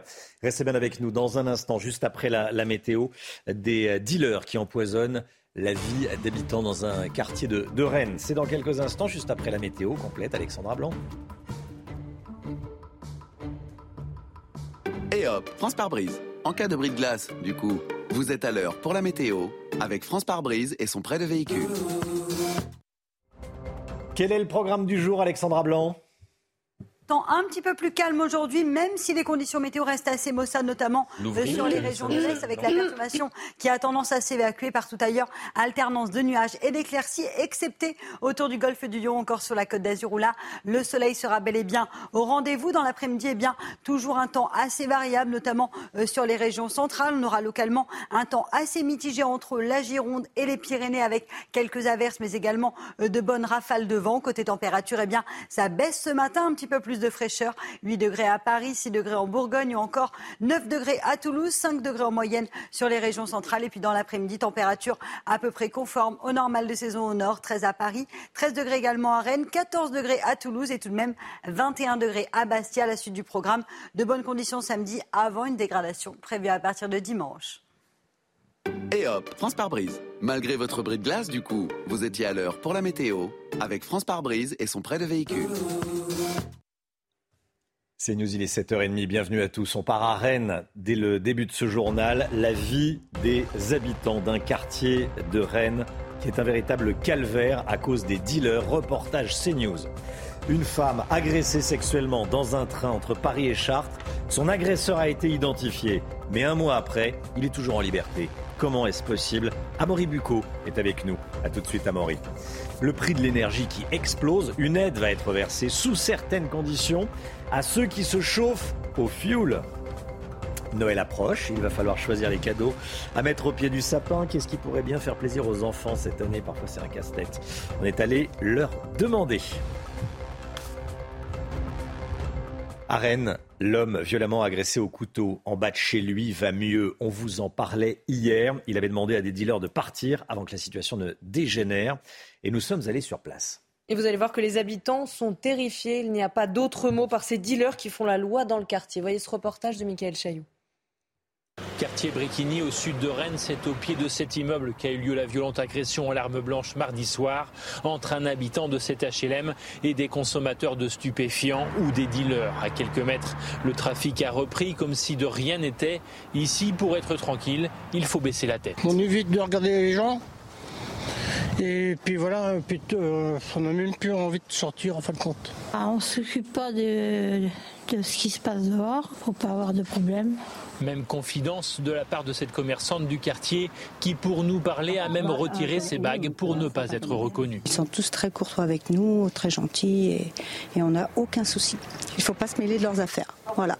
Si le trafic de stupéfiants a explosé, ce n'est pas le cas des faits de violence, car les dealers ont gagné la bataille de l'intimidation, comme en témoigne cette habitante qui nous a réclamé un anonymat strict. Les dealers rentrent dans les tours, ils squattent, ils pissent, euh, ils dorment dans les tours. On essaye de pas trop regarder ce qu'ils font. On, baisse pas les yeux, mais on, voilà, on, fait comme si, en fait, c'est devenu euh, normal. Le bailleur social qui a refusé de nous recevoir se dit conscient des difficultés. Il travaille à des solutions, mais indique que certains habitants sont aussi complices des trafiquants. Gérald Darmanin serre la vis concernant les OQTF. Le ministre de l'Intérieur veut durcir l'application des obligations de quitter le territoire français pour l'ensemble des étrangers en situation irrégulière et plus seulement pour les étrangers euh, délinquants. Il souhaite notamment l'inscription systématique au FPR. C'est le fichier des personnes recherchées. Comme tous les matins, on vous consulte, on vous donne la parole dans la matinale. Et ce matin, on vous pose cette question. Est-ce que selon vous, c'est une bonne chose? Écoutez vos réponses, c'est votre avis. Je suis contre le fait de les renvoyer dans leur pays, parce que s'ils sont venus là, c'est qu'ils étaient malheureux là où ils étaient. Les règles existantes ne sont pas appliquées. Donc durcir des règles qui ne sont pas appliquées, ça ne sert pas à grand-chose. Moi, je suis pour le durcissement des mesures en ce qui concerne les étrangers qui ne respectent pas les valeurs de la France. Mais pour ceux qui respectent les valeurs de la France, qui sont honnêtes, il n'y a pas de raison qu'ils ne restent pas sur notre territoire. Nous avons besoin des étrangers. Moi, je suis assez d'accord. Voilà. J'aimerais bien qu'on soit un petit peu plus tranquille euh, en France. Hein. 26 mineurs de l'Ocean Viking ont fui leur hôtel. Ils étaient tous logés dans un établissement à Toulon, dans le Var. Ils ne sont plus que 18 sur place. Euh, contrairement aux adultes, il faut le noter, les mineurs isolés sont libres de leur mouvement. Comment c'est possible? Soyez là à 8h15 si vous le pouvez. Je serai avec euh, Patrick Stefanini, qui est l'un des meilleurs spécialistes des questions euh, d'immigration. Cette histoire, ce matin, qui s'est passée le 16 octobre dernier, c'est l'histoire d'un homme remis en liberté après avoir agressé sexuellement une jeune femme. Il est en situation irrégulière en France, sans domicile, sans profession. Il aurait agressé sa victime dans un TER entre Paris et Chartres en octobre. Il a été identifié, il a été arrêté, il a été relâché. Résultat, un mois après, il est toujours en liberté. Amaury Bucco, avec nous, vous avez rencontré euh, la victime. Racontez-nous ce qui s'est passé. Tout à fait, Romain. Ça s'est passé dimanche 16 octobre dernier. Marlina, une jeune femme de 23 ans, de nationalité haïtienne, prend le TER Paris-Chartres en compagnie de sa colocataire Mélissa après une journée de travail. Elle est réceptionniste dans un hôtel à Paris. Les journées sont longues et fatigantes. Alors ce soir-là, comme souvent, eh bien, elle s'assoupit sur une banquette et pendant le trajet, alors qu'elle dort, elle sent son collant qui glisse le long de ses jambes à trois reprises. Elle raconte la scène. Écoutez son témoignage. Du coup, je sentais un moment hein, comme si mon colon il glissait. Au début, je prête pas trop attention parce que bon, bah, je me dis euh, c'est peut-être moi qui suis mal assise. Sauf que, on va dire cinq minutes après, vraiment, je sens ça avec insistance. Et là, je sais pertinemment que c'est pas magie qui glisse parce que je me regarde et je vois en fait que bah, je suis bien assise, il n'y a aucun souci. Et c'est quand je regarde Mélissa, je vois qu'elle dort à côté en fait dans la banquette en face. Donc c'est pas elle non plus qui peut être en train de me toucher. je me retourne et là, je vois en effet la main de la personne qui est en train de descendre mon colon, glisser mon colon. Alors après cela, la jeune femme crie, repousse son agresseur qui l'insulte et qui finit heureusement par quitter le compartiment. Les deux jeunes femmes de leur côté préviennent euh, la sûreté de la SNCF qui promet d'envoyer une patrouille euh, à Chartres pour interpeller l'agresseur présumé, mais à l'arrivée, pas le moindre agent à l'horizon. Qu'est-ce qui s'est passé ensuite? Alors Marlina, la victime un présumé, décide alors de changer ses horaires de travail pour ne pas recroiser son agresseur. Mais voilà, trois jours plus tard, alors qu'elle est accompagnée d'une autre amie, eh bien, elle recroise à nouveau dans le même TER euh, son euh, agresseur présumé. Elle raconte, écoutez. Les gens me disaient un peu, oui, criez pas euh, dans un train public. Je leur disais, mais vous vous rendez compte, cette personne-là, il y a trois jours de cela, il m'a agressé, il a essayé de descendre mon collant. J'ai prévenu la police, je leur ai expliqué, je leur ai donné la description de la personne. Ils avaient des caméras, personne n'a rien fait. Et aujourd'hui, je me retrouve face à mon agresseur dans le même train que moi et vous me demandez de garder mon calme, en fait. Là, sur le coup de l'émotion, pareil, je commence à pleurer. Je dis, c'est pas normal, en fait, ce qui m'arrive. Et là, il y a deux jeunes filles qui descendent et qui interviennent, qui disent, oui, elle a raison, elle ment pas, parce que cette même personne euh, nous a déjà regardé avec insistance s'asseoir à côté de nous, on a vécu à peu près euh, des situations similaires à ce qu'elle décrit. Alors ce jour-là, un passager euh, appelle finalement la police et l'agresseur présumé est interpellé. Il s'agit d'un homme en situation irrégulière, âgé de 33 ans, sans profession ni domicile, déjà connu de la police sous différents alias pour des vols. Face aux policiers, l'homme nie les faits en bloc, mais le bornage de son téléphone montre qu'il était bien dans le même train que cette jeune femme. De son côté, la jeune femme, elle, elle dépose plainte.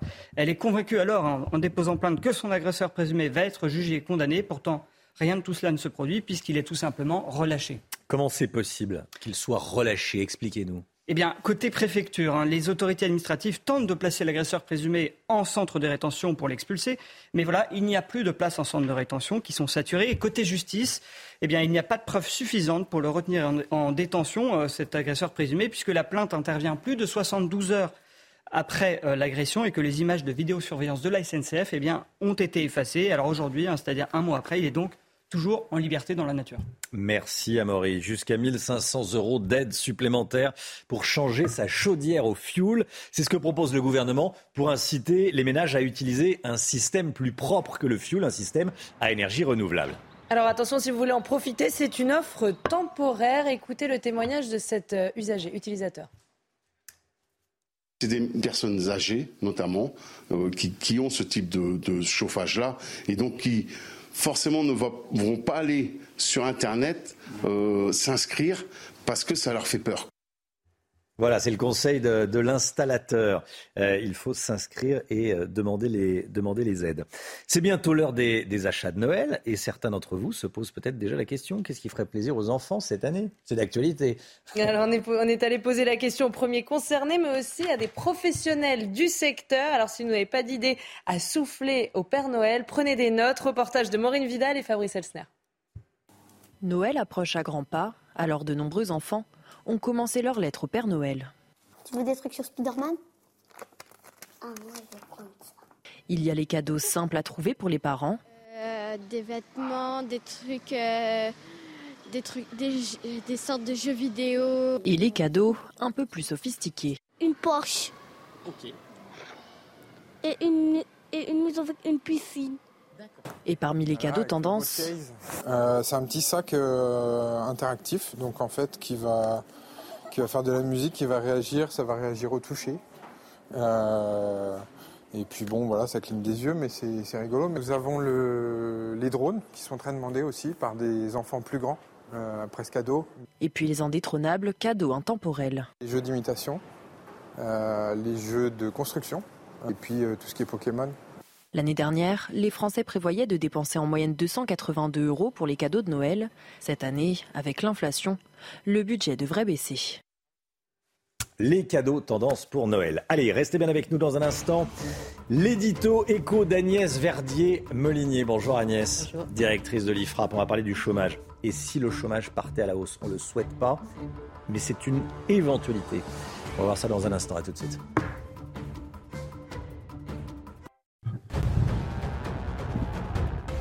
Il est 7h43, bonjour à tous et on commence avec les dégâts après le passage d'une tornade dans la Marne. Elle a balayé le village de Suip hier. Des arbres sont tombés, des toitures se sont en partie envolées. Au total, au moins une cinquantaine d'habitations ont été endommagées. En revanche, aucun blessé n'est à déplorer et aucun relogement n'est pour l'instant envisagé. 10 millions d'Ukrainiens plongés dans le noir sans électricité. Plusieurs villes ukrainiennes, dont Kiev, ont été les cibles des frappes russes dans la journée d'hier. Ajoutez à cela des températures pouvant chuter jusqu'à moins 10 degrés. Ce refroidissement brutal a entraîné une hausse de la consommation d'électricité qui a compliqué la situation. La justice néerlandaise a rendu son verdict concernant le crash du vol MH17. Trois hommes, deux Russes et un Ukrainien ont été condamnés à la réclusion à perpétuité pour avoir joué un rôle dans la destruction de l'avion. L'avion de la Malaysia Airlines avait été touché par un missile russe au-dessus de l'Ukraine en 2014, faisant 298 morts. La Russie a condamné un verdict scandaleux et politique. Agnès Verdier-Molinier avec nous. L'économie, on est à 7,3% de chômage, selon les, les derniers chiffres tombés cette semaine. On en parle tout de suite avec les déménageurs bretons, des déménagements d'exception. On dit chapeau les bretons. Information sur déménageurs-bretons.fr. Et le gouvernement prévoit une baisse à 7,2% du chômage, donc de 0,1 point l'année prochaine dans les documents budgétaires pour l'an prochain. On parle même euh, de plus en plus du plein emploi. C'est vrai qu'on en entend souvent parler, euh, Agnès. Et pourtant, ça pourrait être une toute autre histoire. Bah oui, euh, c'est paradoxal hein, parce qu'on nous parle tout le temps du plein emploi en ce moment. D'ailleurs, on se souvient hein, que c'est une promesse de campagne du président de la République, mais est-ce que le plein emploi se décrète hein? Est-ce qu'on euh, peut être sûr qu'il va nous emmener en 2027 vers autour de 4-5% euh, de chômage? Ben, Non, en réalité, euh, on n'en sait rien. Et en réalité, ce, que, ce qui se précise, hein, c'est plutôt une remontée du chômage pour 2023, voire même 2024. Comment le chômage pourrait remonter, Agnès, alors qu'on parle partout de métiers en tension, d'entreprises qui n'arrivent pas à embaucher? Et eh oui, c'est vrai qu'on parle euh, en ce moment de tous ces secteurs qui n'arrivent pas à embaucher, de ces métiers en tension. Et on pourrait se dire que justement, c'est le bon sujet, hein, euh, qu'on va vers le plein emploi. Et en réalité, en même temps, on entend quoi? On entend ces entreprises qui disent qu'elles vont arrêter la production pendant plusieurs jours par semaine. Euh, Duralex qui nous dit euh, qu'ils vont euh, stopper la production pendant cinq mois à cause du prix de l'énergie. On entend aussi cette semaine hein, que la consommation d'électricité a baissé en France de 5%. Hein. et, pourquoi? Tout simplement parce que le secteur industriel a consommé beaucoup moins d'énergie. Et eh bien tout ça, tout ça, Romain, ce n'est pas des bonnes nouvelles parce que imaginez qu'on va produire beaucoup plus, créer plein d'emplois en produisant moins, bah, en réalité, euh, c'est une illusion. Vous pensez que le taux de chômage va remonter?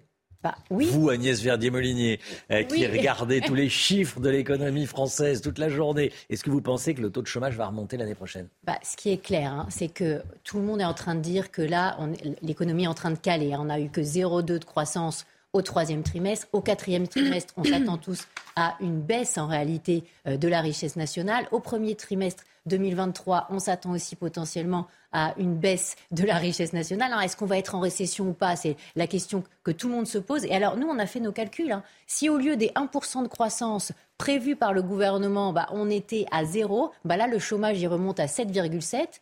Et si on était à moins 0,5 hein, avec une récession sur 2023, euh, donc une contraction euh, de la richesse nationale, et eh bien là, on remonterait à 8%. Donc vous voyez, c'est pas du tout la même histoire en fonction des prévisions de croissance. Est-ce qu'on est certain que la croissance sera moindre qu'annoncée par le gouvernement? Bah, On est très nombreux à le croire. Hein. Ah il n'y a, pas que la Fondation IFRAP, il y a aussi euh, la Banque de France et plein d'autres qui disent attention, le Haut Conseil des finances publiques, hein, qui dit attention, les prévisions du gouvernement euh, sont très euh, optimistes. Et, donc, finalement, l'idée, c'est peut-être de se dire attention. avec cette histoire d'énergie très chère, avec ce plan de sobriété qu'on nous annonce, eh bien finalement, est-ce qu'on ne va pas détruire de la valeur, détruire de la richesse, mais aussi détruire de l'emploi? Euh, C'est une vraie question alors qu'on est en train euh, de tout le temps se dire le plein emploi, le plein emploi, bah, c'est peut-être pas le bon sujet en ce moment. C'était votre programme avec les déménageurs bretons, des déménagements d'exception. On dit chapeau les bretons. Information sur déménageurs-bretons.fr. 8h moins 10, merci d'être avec nous dans un instant. On va parler des, des comptes de la capitale. Paris qui s'endette. Paris qui est endetté à, près de 8, à hauteur de 8 milliards d'euros et qui distribue les subventions à tout va. On va voir ça avec, euh, avec Paul Sugy dans un instant. Restez bien avec nous sur CNews. À tout de suite. La politique avec vous, Paul Sugy. Bonjour Paul. Bonjour Romain. À Paris, les élus débattent en ce moment du budget de la mairie et une décision en particulier fait réagir, celle d'augmenter la taxe foncière alors que dans le même temps, la ville fait un chèque à l'association SOS Méditerranée, un chèque de 100 000 euros. Oui, bah Romain, l'augmentation, c'est sûr, de la taxe foncière à hauteur de 52%. Ça fait tâche. D'abord parce que c'est une hausse considérable, hein, à titre de repère. Lorsque l'an passé, Mantes-la-Jolie ou Poissy, par exemple, augmentaient cet impôt local de 20%, c'était un record parmi toutes les communes de France. Et la progression moyenne était plutôt de 4,5%. Et surtout, la maire de Paris avait juré solennellement euh, de ne jamais alourdir les impôts des Parisiens. Après tout, Romain, Anne Hidalgo avait aussi promis qu'elle ne serait pas candidate à l'élection présidentielle de 2022. Comme dit Sam Kerman dans La Cité de la Peur, on peut tromper une fois, mille... Non, attendez, on peut tromper mille fois, mille... Oh, bref. Et quoi qu'il en soit, l'opposition charge sabre au clair en jouant du clairon et on ne voit pas franchement pourquoi est-ce qu'on s'en priverait. Ça fait des années que Rachida Dati et son groupe ont expliqué euh, que la ville est un panier percé et qui demande la mise sous tutelle de la mairie de Paris. Le paradoxe, c'est celui-ci. C'est une mère qui nous répète en permanence qu'il faut réduire l'empreinte carbone pour préserver le monde que nous allons léguer à nos enfants, mais qui n'a cessé de creuser la dette qu'elle va léguer à son successeur. Et cette année, Romain, pour rappel, la capitale, effectivement, euh, a vu sa dette euh, atteindre le montant de euh, plus de 8 milliards d'euros. C'est le double de ce que devait la ville à ses créanciers sous Bertrand de Delanoë. Alors, Anne Hidalgo et ses équipes font tout de même valoir que la dotation de l'État a diminué, alors que l'inflation augmente les, et augmente les coûts de, fonctionnement de la ville. Hein. Oui, oui, c'est vrai. Et puis d'ailleurs, pour être tout à fait exact, le demi-milliard d'euros que reçoit Paris des mains de l'État ne suffit même pas à recouvrir l'ensemble des subventions que Paris reverse au nom de ce qu'on appelle la redistribution territoriale euh, aux autres collectivités. Mais présentés ainsi, euh, les chiffres feraient presque oublier qu'en fait, plus de la moitié, c'est-à-dire 266 millions d'euros au total de cette enveloppe de dotation de l'État, est engloutie par le Conseil de Paris dans euh, le montant exorbitant de subventions que la mairie verse à une liste d'associations aussi éclectiques que baroques et trop souvent sans rapport quelconque avec le quotidien des Parisiens. Alors bien sûr, c'est le rôle d'un maire de soutenir des associations de quartier qui peuvent promouvoir l'entraide, euh, agrémenter la récréation, cultiver l'âme ou la beauté d'une ville. Mais Romain, bien souvent, euh, ces subventions sont des financements politiques déguisés qui satisfont aux obligations ou aux obsessions idéologiques de l'équipe municipale au pouvoir. Par exemple, un demi-million au total pour les associations LGBT.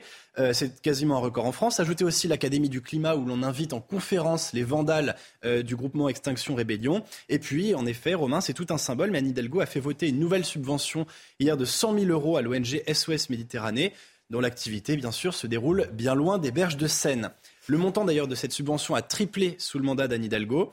Et surtout, cette aumône de la part d'une collectivité en faillite ressemble un petit peu à l'obol, vous savez, euh, de la veuve dans la parabole de Jésus, cette pauvre femme qui verse dans le tronc pour les pauvres les deux seules piécettes qu'elle avait pour vivre. Alors évidemment, l'évangile, c'est bien, mais c'est plus facile avec l'argent des autres. Merci beaucoup, Paul Sugy. 7h54, effectivement, c'est à méditer, c'est votre, votre évangile du jour.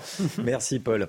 7h54, eh, c'est bien avec nous. 8h15, on sera avec Patrick Stefanini, qui est l'un des meilleurs euh, et l'un des plus fins observateurs et spécialistes des questions d'immigration en France. On parlera des OQTF, on parlera euh, de ces jeunes migrants qui se sont, euh, j'allais dire, évadés. Pas évadés, ils ont fui le lieu où ils étaient installés dans le, dans le sud, les jeunes migrants de, de l'Ocean Viking. 8h15. Allez, 7h55. En attendant, on va écouter du Patrick Boel. Votre programme vous est présenté par IG Conseil. Les économies d'énergie sont l'affaire de tous. Votre projet chauffage-isolation, notre mission. Le tout dernier album de Patrick Bruel sort aujourd'hui. C'est l'occasion d'écouter et de regarder le clip du dernier single qu'on entend beaucoup à la radio, qu'on aime beaucoup encore une fois. C'est beau c'est con, c'est la vie. Encore une fois, encore plus fort, on se dit plus jamais, mais on peut aimer, aimer encore. C'est plus fort que toi et moi. C'est maintenant et c'est là. Encore une fois, encore plus fort. Marqué par nos histoires anciennes, on prend celle-ci comme un cadeau. Dehors on sait qu'on n'est plus les mêmes. Dedans on reste des ados. Il fait si beau le long de la Seine. Des couples poussent. Votre programme vous a été présenté par IG Conseil. Les économies d'énergie sont l'affaire de tous. Votre projet chauffage-isolation, notre mission. Restez bien avec nous dans un instant. On ira dans le, dans le Var, 26 des 44 euh, migrants mineurs de l'Ocean Viking ont quitté l'hôtel où ils étaient euh, installés. On rejoindra Stéphanie Rouquier, notre envoyée spéciale, dans un instant. Euh, juste après la météo, bien sûr. Alexandra Blanc, c'est tout de suite. Et hop, France par brise. En cas de bris de glace, du coup, vous êtes à l'heure pour la météo avec France par brise et son prêt de véhicule.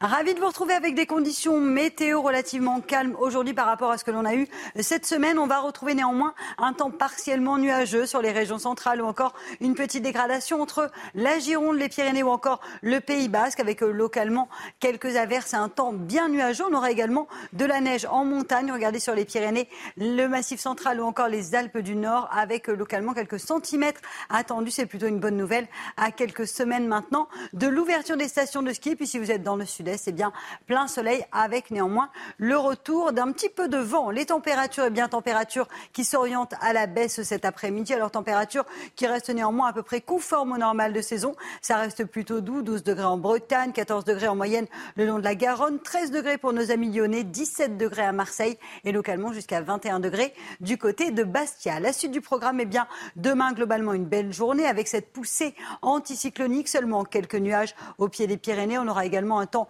partiellement nuageux entre le nord-est et les régions centrales, et puis un petit peu d'instabilité également du côté de la Corse, mais partout ailleurs de bonnes conditions, notamment entre la pointe du Cotentin, l'ouest du bassin parisien, la Gironde ou encore le midi toulousain, le tout dans des températures qui vont un petit peu baisser, seulement 10 degrés au nord et 13 degrés dans le sud, avant une dégradation prévue à partir de dimanche, week-end en deux temps, samedi du soleil et dimanche de la pluie quasiment pour tout le monde.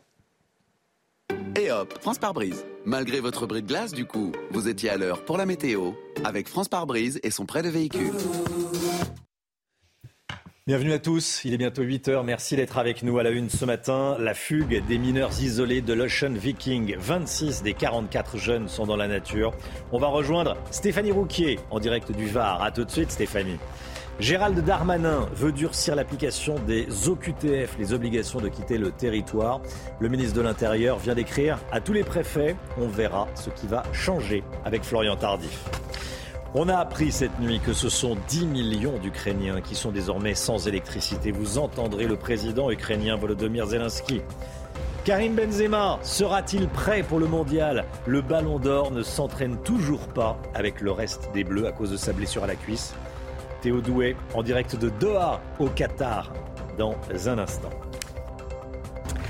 26 mineurs de l'Ocean Viking donc ont fui leur hôtel. Ils étaient tous logés dans un établissement euh, du Var. Ils ne sont plus que 18 sur les 44 qui étaient donc euh, installés dans cet hôtel. On rejoint tout de suite notre correspondante sur place dans le Var et euh, envoyé spécial Stéphanie Rouquier. Stéphanie, comment et pourquoi ces mineurs sont partis?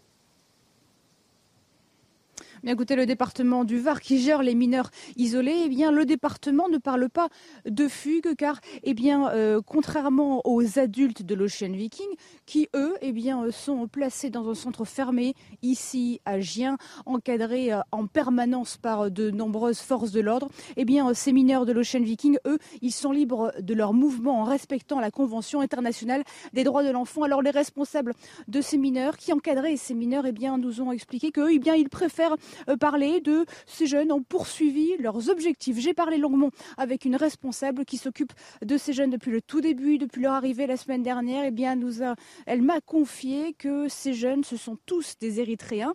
Ils ont remercié la France pour cet accueil, un accueil temporaire, car eux, eh bien, ils voulaient poursuivre leur chemin, ils voulaient rejoindre l'Allemagne, la Suède ou la Norvège pour rejoindre de la famille ou bien euh, des amis. Et donc, ils sont partis. Mais cette responsable m'a aussi expliqué qu'elle a essayé de les dissuader en leur expliquant qu'il fallait rester, qu'ils étaient en sécurité. Mais sans succès, ces jeunes sont partis. Actuellement, à Toulon, il ne reste que 18 migrants de l'Ocean Viking. Merci beaucoup Stéphanie, Stéphanie Rouquet. On sera dans un instant avec Patrick Stefanini. Gérald Darmanin serre la vis concernant les OQTF. Le ministre de l'Intérieur a demandé au préfet de les appliquer plus fermement, plus seulement envers les étrangers euh, délinquants, mais aussi à l'encontre de l'ensemble des étrangers en situation irrégulière en France. Qu'est-ce qui va changer? On voit ça avec notre journaliste politique, Florian Tardif.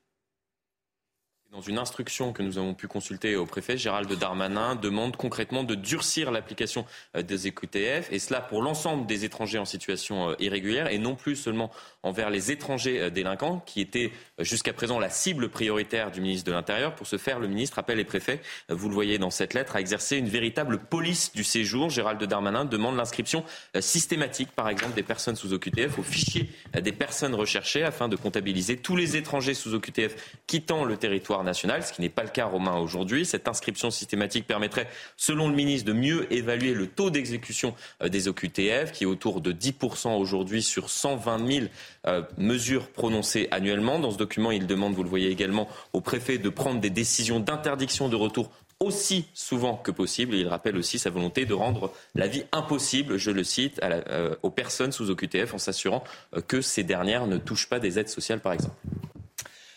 Un détenu qui était hospitalisé s'est emparé de l'arme d'un gendarme et il lui a tiré dessus. Ça s'est passé hier dans le centre hospitalier de Saint-Omer, dans le Pas-de-Calais. Ce détenu de la prison de Longness avait fait une tentative de suicide. C'est pour ça qu'il était à l'hôpital.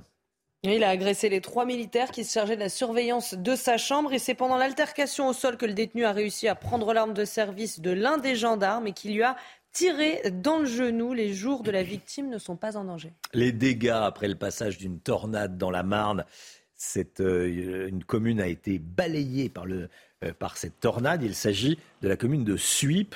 Les images sont euh, alors incroyables, non, mais impressionnantes, hein, Chana Oui, des arbres sont tombés, des toitures se sont en partie envolées. Au total, au moins une cinquantaine d'habitations ont été endommagées. En revanche, aucun blessé n'est à déplorer et aucun relogement n'est pour l'instant envisagé.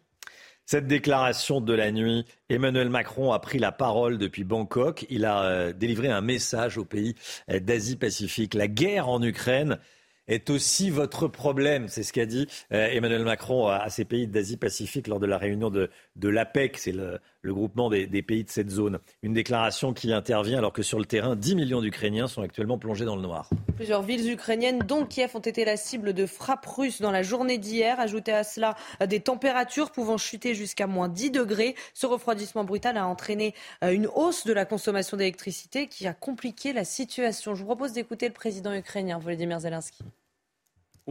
Les conséquences d'une nouvelle attaque de missiles contre l'Ukraine se poursuivent toute la journée. Une fois de plus, il y a eu des coupures de courant d'urgence en plus des coupures prévues. À l'heure actuelle, plus de 10 millions d'Ukrainiens sont privés d'électricité. Fromage ou dessert à la cantine face à l'inflation Une cantine scolaire de Seine-Maritime demande aux élèves de choisir. Et pour défendre sa décision, en plus de la hausse des prix, la commune met en avant la lutte contre le gaspillage alimentaire. Toutes les explications avec Somaya Labidi. Ici, dans cette cantine scolaire de Côte-Bec-les-Elbeuf, la question fromage ou dessert ne se pose plus. Chaque jour au menu, il y a un plat en moins. Tu préfères les avec ou sans dessert Pour pallier l'explosion de son budget de 32 000 euros, le maire a proposé cette solution. Conséquence directe, beaucoup moins de gaspillage dans les assiettes. Dans l'ensemble, on a quand même beaucoup moins de pertes qu'avant, Parce que bah, il y a moins de. Le fait qu'on retire un choix, ça fait quand même beaucoup moins de gaspillage quand même. Et des parents satisfaits. La fille qui mange à la cantine ne trouve pas qu'il y ait, euh, enfin, qu'elle manque de nourriture. Elle aime très bien, même qu'elle veut y retourner tout le temps maintenant. Donc il n'y a pas eu de problème. Des repas équilibrés pour les enfants et des prix aussi, car avec la décision de la municipalité, les tarifs de la cantine n'augmenteront pas. Voilà, fromage ou dessert à la cantine, voilà où on en est. Euh, Karim Benzema sera-t-il prêt pour le mondial de football? Le ballon d'or ne s'entraîne toujours pas avec le reste des Bleus. Il traîne sa blessure contractée avec le, Real Madrid. On va rejoindre juste après la pause publicitaire Théo Douet en direct de Doha au Qatar. Ah ben non, Théo Douet qui est là. Ça y est, il est arrivé. Bonjour Théo. Alors ça, euh, on pourra compter sur Benzema ou pas pendant ce mondial?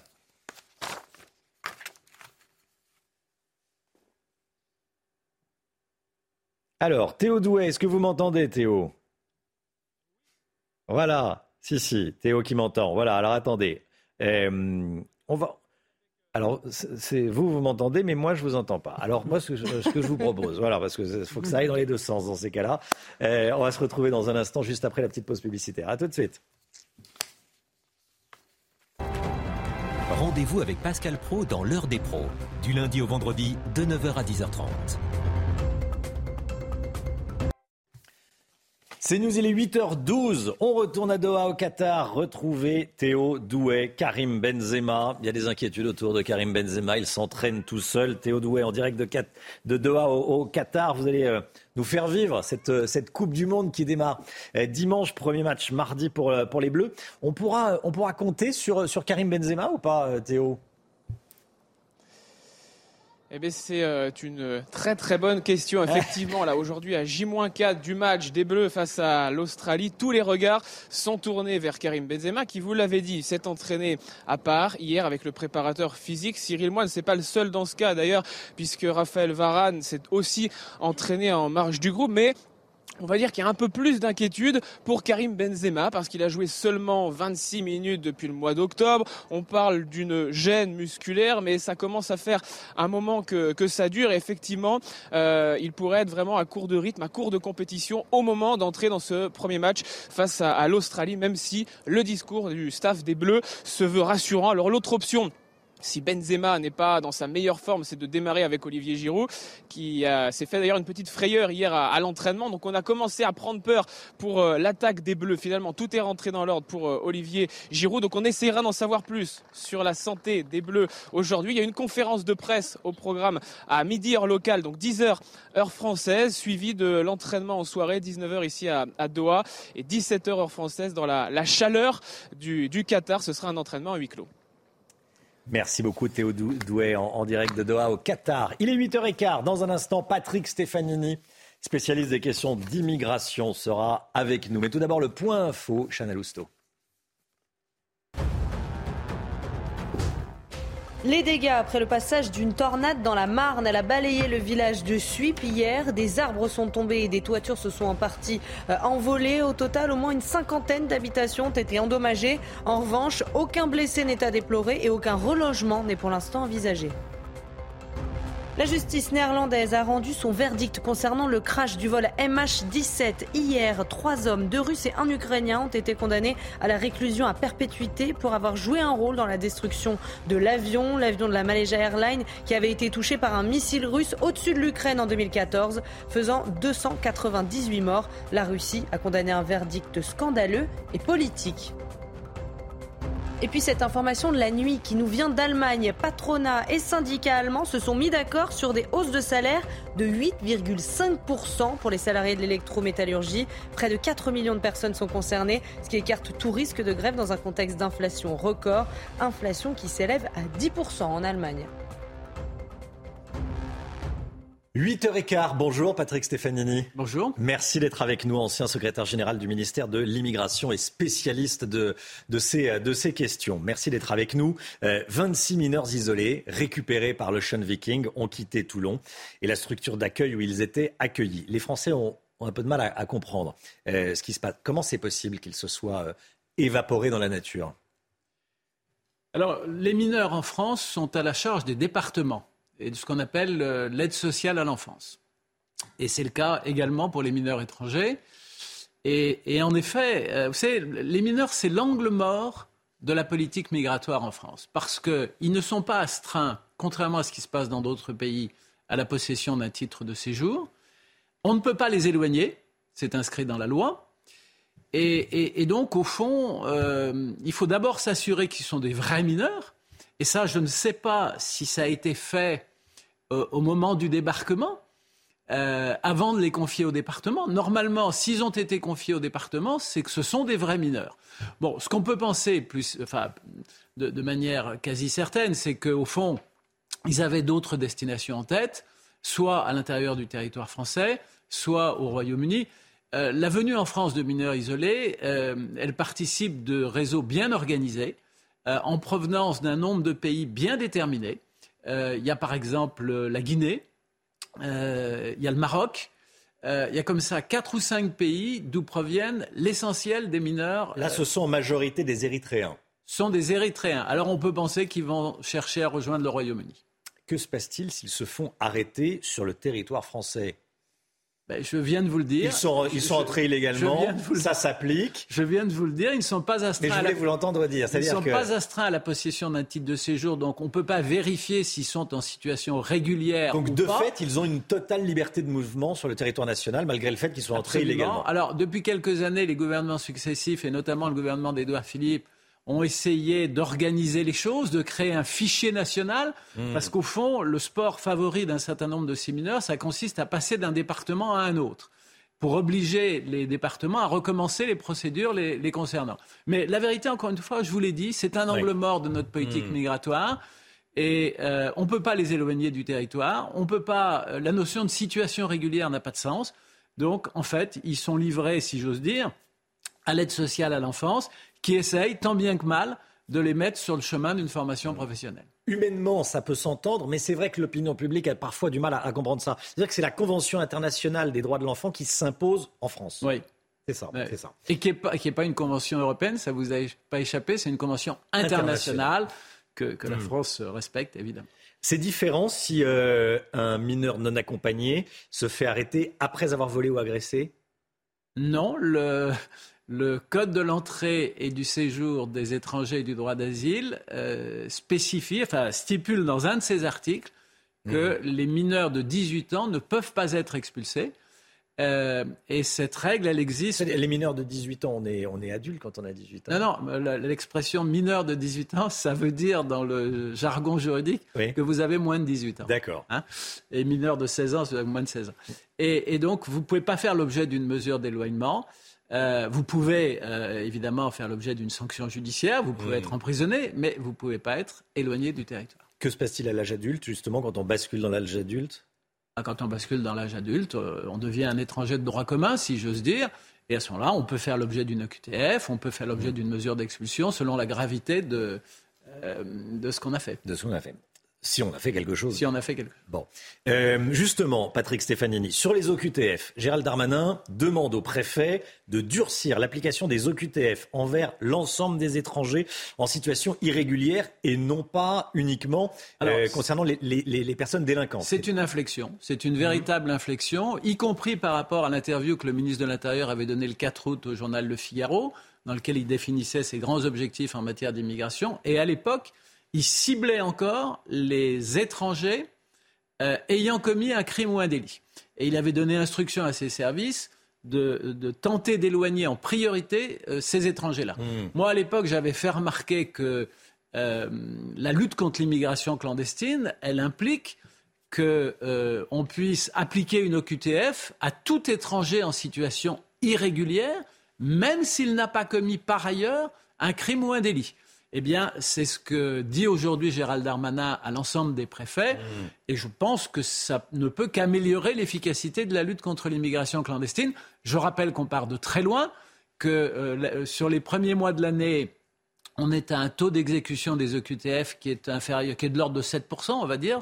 Euh, je, rappelle que ça a été 20% par exemple en 2019, que c'était 40% en 2012, la dernière année du mandat de, de Nicolas Sarkozy. Donc il y a énormément de progrès à faire. Le ministre de l'Intérieur, manifestement, en est conscient.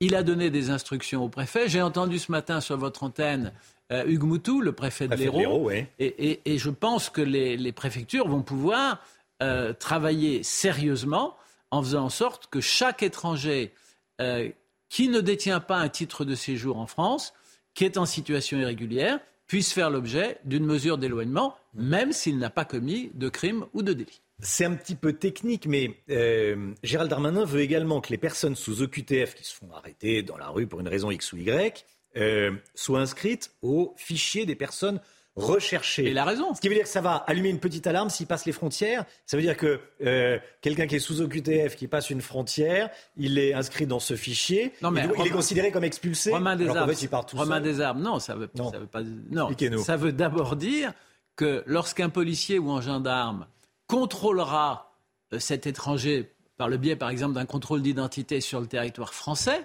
Mhm. il saura immédiatement, en consultant le fichier des personnes recherchées, qui est le premier fichier que consultent les services de police et de gendarmerie. Ils sont équipés à bord de leur voiture, ils peuvent Quand consulter. n'importe qui se fait arrêter dans la rue et que, que le gendarme ou le policier vous demande vos papiers, monsieur, qui vont dans la voiture, ils vont regarder ça. Ils vont regarder ça, ils vont voir que l'étranger fait l'objet d'une mesure d'éloignement, Mm. donc ils n'ont pas à en prendre une nouvelle, et ils peuvent passer au stade suivant, qui est la mise à exécution de la mesure d'éloignement, et, et par exemple, euh, le, le placement dans un centre de rétention. Gérald Darmanin veut également que les, Français ne paient plus pour verser des, des aides sociales aux étrangers sous EQTF. Euh, il veut, je cite, leur rendre la vie impossible. Plus d'APL, plus de, plus de HLM. Euh, Est-ce que c'est la bonne solution? Ah que- bah, Quel est votre ça, point de vue? ça me paraît absolument indispensable. Euh, je vais vous faire sourire, Romain Desarmes.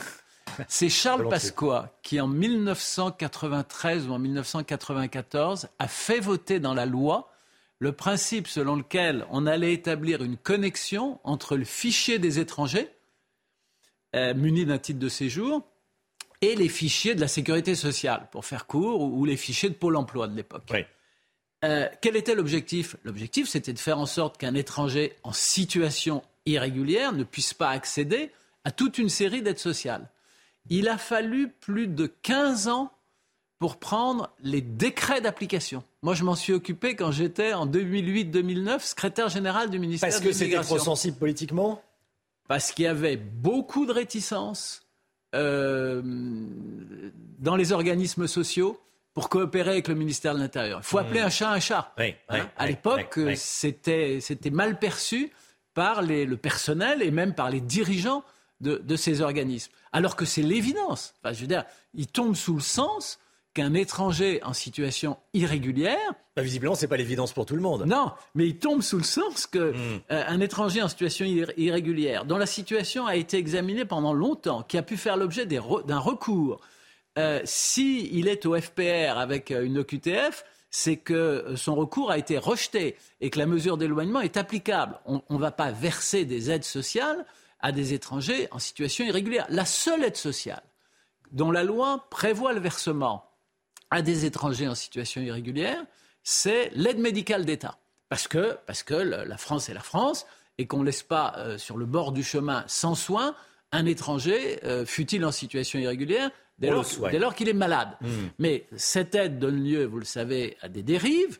Et il y a un certain nombre de propositions pour en restreindre le champ d'application et au fond pour qu'elle ne s'applique qu'aux soins urgents et, aux maladies contagieuses.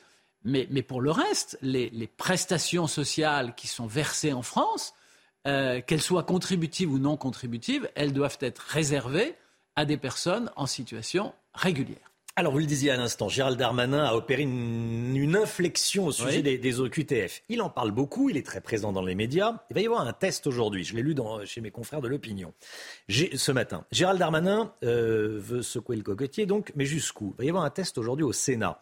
Euh, les Républicains proposent, dans le cadre du budget, que la région Île-de-France ne paye plus 50% du pass Navigo des clandestins. Ça coûte 43 millions d'euros euh, par an à l'Île-de-France. Il y a 85 000 clandestins qui bénéficient d'une aide de 50% sur leur pass Navigo. C'est le pass pour euh, utiliser les transports en commun en, en région parisienne. Euh, Qu'est-ce que vous en dites Bah, je, je dis que c'est un combat que mène Valérie Pécresse depuis des années. C'est proposé par la droite. Et Oui, on va voir ce que va en dire le gouvernement. On va voir ce que va en dire le gouvernement. Là, on va rentrer dans le dur. Et, en effet, c'est un bon test. Euh, moi, je considère que autant il faut soigner les étrangers en situation euh, irrégulière, euh, autant il ne faut pas verser euh, d'avantages sociaux, quelle qu'en soit la nature, à des étrangers en situation irrégulière.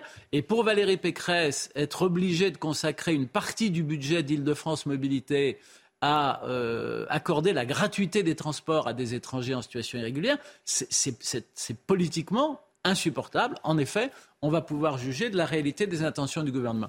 Romain Desarbes, je voudrais aller avec vous un tout petit peu plus loin Mhm. à propos de l'Océan Viking et de tout ce qui s'est passé depuis, depuis 10 ou 15 jours. On va avoir des élections européennes en 2024.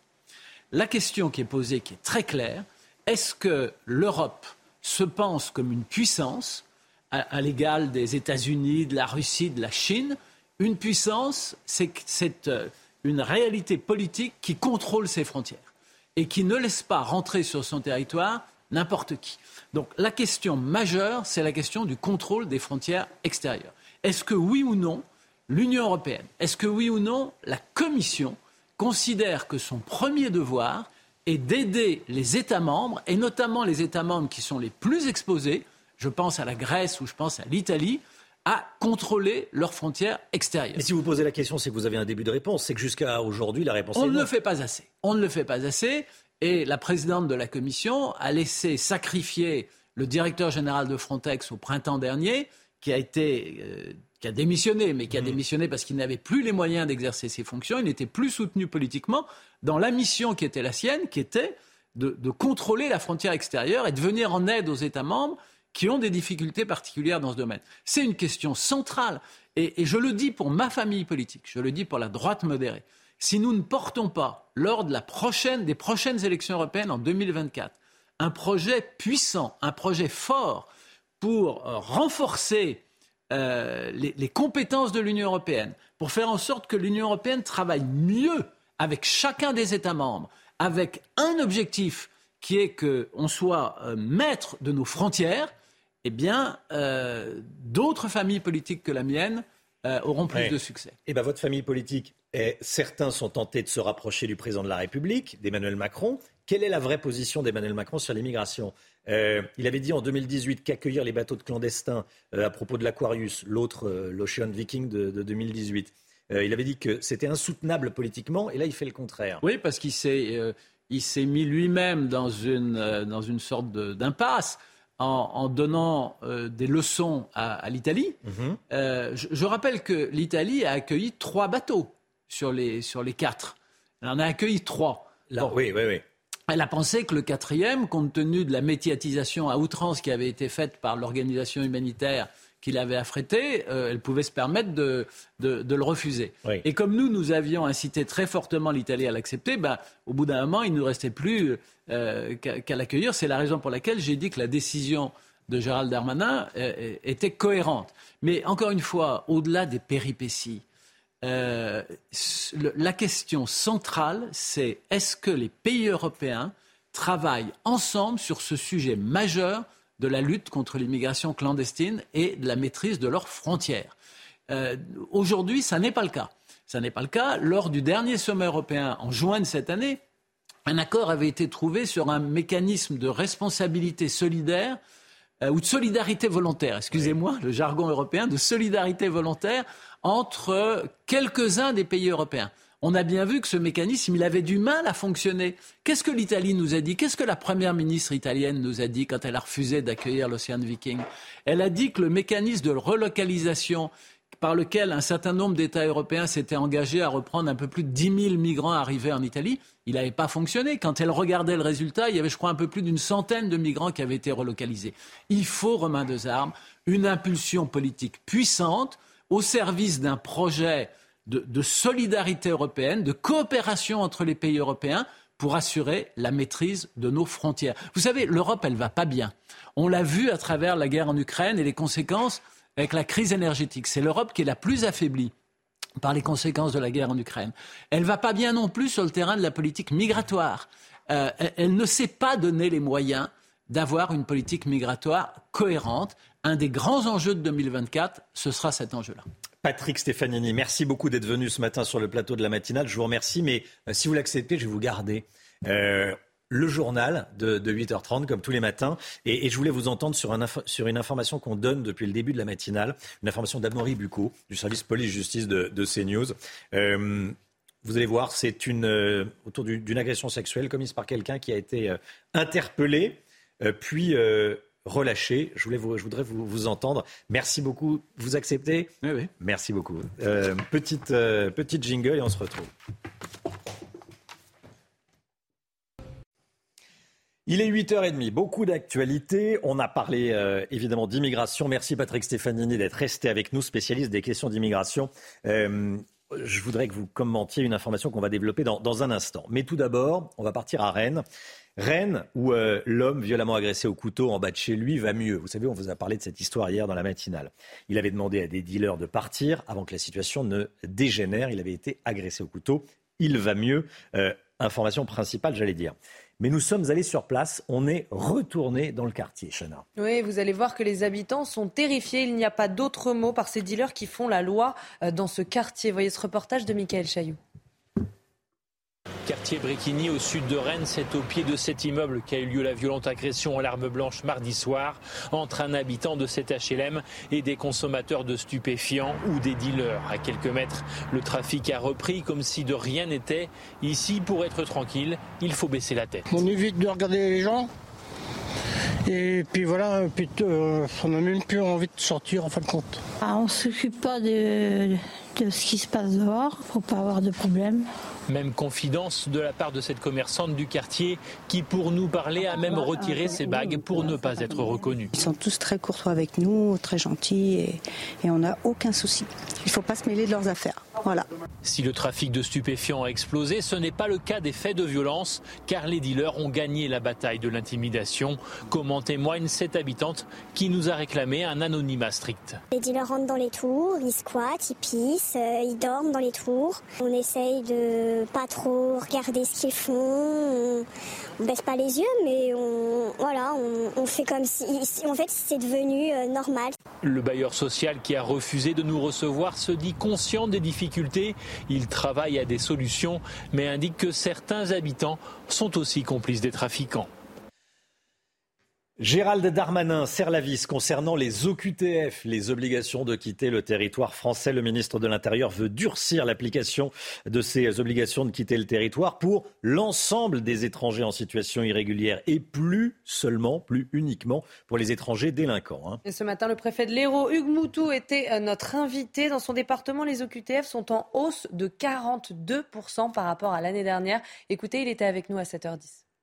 On va passer au niveau national 3000 euh, places de CRA. Euh, supplémentaires euh, au total. Mais oui, mais on, estime à combien le nombre de personnes en situation irrégulière en France? Enfin, comme elles sont en situation irrégulière, on ne le sait pas bien, mais on les estime à combien? Alors, écoutez, moi, pour vous donner une idée de ce qui se passe dans le département de l'Hérault, qui est un département d'un million deux cent mille personnes, par an, j'ai aujourd'hui, je prends en ce moment plus de 2000 au QTF. Et je suis en hausse, je le disais, de plus 42% par rapport à 2021. Alors, euh, ces étrangers en situation irrégulière, on va prioriser, on ne peut pas placer l'ensemble des, étrangers en situation irrégulière, naturellement, dans les centres de rétention administrative. Il faut les placer dans les centres de rétention administrative ou les assigner à résidence juste avant euh, qu'ils ne quittent le territoire, afin de contrôler euh, leur, leur, circulation sur le territoire. Mmh. on les garde sous la main, si vous voulez, sous main administrative. 55% des, délinquants interpellés à Marseille sont étrangers. C'est ce que disait Gérald Darmanin cet été dans le, journal du dimanche. Quelle est la proportion à Montpellier? Alors c'est variable de mois en mois, euh, euh, et parmi les étrangers, tous ne sont pas en situation irrégulière. Il faut bien faire le euh, départ entre les étrangers mm. en situation irrégulière et les étrangers en situation régulière qui peuvent commettre effectivement des, délits. c'est variable, on est entre 35 et 50 en fonction des, mois. Mm. à peu près comme à, comme à Marseille, dans, dans, dans plusieurs grandes dans villes. Toutes les métropoles, c'est à peu près les mêmes statistiques. Voilà, le préfet de l'Hérault qui était en direct avec nous à 7h10 dans la matinale. Patrick Stefanini, spécialiste des questions euh, d'immigration. 2000 QTF dans le département de l'Hérault, hein, nous a dit euh, Hugues Moutou, le préfet de l'Hérault. Euh, il le disait lui-même, il ne peut pas tous les expulser. Ben non, en France, il n'y a que 1800 places de rétention. Donc, Donc on peut en créer quelques centaines par-ci, par-là. Bon, j'ajoute que le, le, ministre de l'Intérieur a besoin désormais de résultats. Il a fait de la lutte contre l'immigration clandestine un marqueur de son action, une priorité Tout le monde l'attend maintenant sur le terrain des résultats. Moi, ce qui m'a frappé dans ce que disait Hugues Moutou à votre micro ce matin, c'est qu'il a pris 42% de QTF en plus par rapport à l'année dernière, mais en termes de taux d'exécution, il n'a progressé que de 15%. Donc on, voit bien le décalage. Ce qui intéresse les Français, c'est pas qu'on prenne un maximum de QTF, c'est une condition nécessaire. Mais ce qui intéresse les Français, c'est que ces EQTF soient mis à exécution soit mise à exécution, effectivement. Restez avec nous, Patrick Stefanini. Euh, un homme remis en liberté après avoir agressé sexuellement une jeune femme. L'homme est en situation irrégulière en France. Sans domicile, sans profession, il aurait agressé sa victime dans un TER entre Paris et Chartres en octobre dernier. Il a été identifié, il a été arrêté et il a été relâché. Résultat, un mois après, il est toujours en liberté. Émeric Bucco, service police-justice de CNews, euh, c'est vous qui avez enquêté sur cette histoire et recueilli des témoignages. Amaury, vous avez rencontré cette jeune femme, cette jeune victime. Racontez-nous ce qui s'est passé. Alors oui, Romain, ça s'est passé dimanche 16 octobre dernier. Marlina, une jeune femme de 23 ans de nationalité haïtienne, prend le TER euh, Paris-Chartres en compagnie de sa colocataire Mélissa après une journée de travail. Elle est réceptionniste euh, dans un hôtel à Paris. Les journées sont longues et fatigantes. Alors ce soir-là, comme souvent, eh elle s'endort, elle s'assoupit sur une banquette du TER et pendant le trajet, alors qu'elle dort, elle sent plusieurs reprises, à trois reprises exactement, son collant qui glisse le long de ses jambes. Et elle raconte la scène, vous allez entendre son témoignage euh, tout de suite. Je sentais à un moment hein, comme si mon colon glissait. Au début, je prête pas trop attention parce que bon, bah, je me dis euh, c'est peut-être moi qui suis mal assise. Du coup, je fais pas trop attention. Sauf que, on va dire cinq minutes après, vraiment, je sens ça avec insistance. Et là, je sais pertinemment que c'est pas ma jupe qui glisse parce que je me regarde et je vois en fait que bah, je suis bien assise, il y a aucun souci. Et c'est quand je regarde Mélissa, je vois qu'elle dort à côté en fait dans la banquette en face. Donc c'est pas elle non plus qui peut être en train de me toucher. Et là, je vois en effet la main de la personne qui est en train de descendre mon collant, glisser mon collant.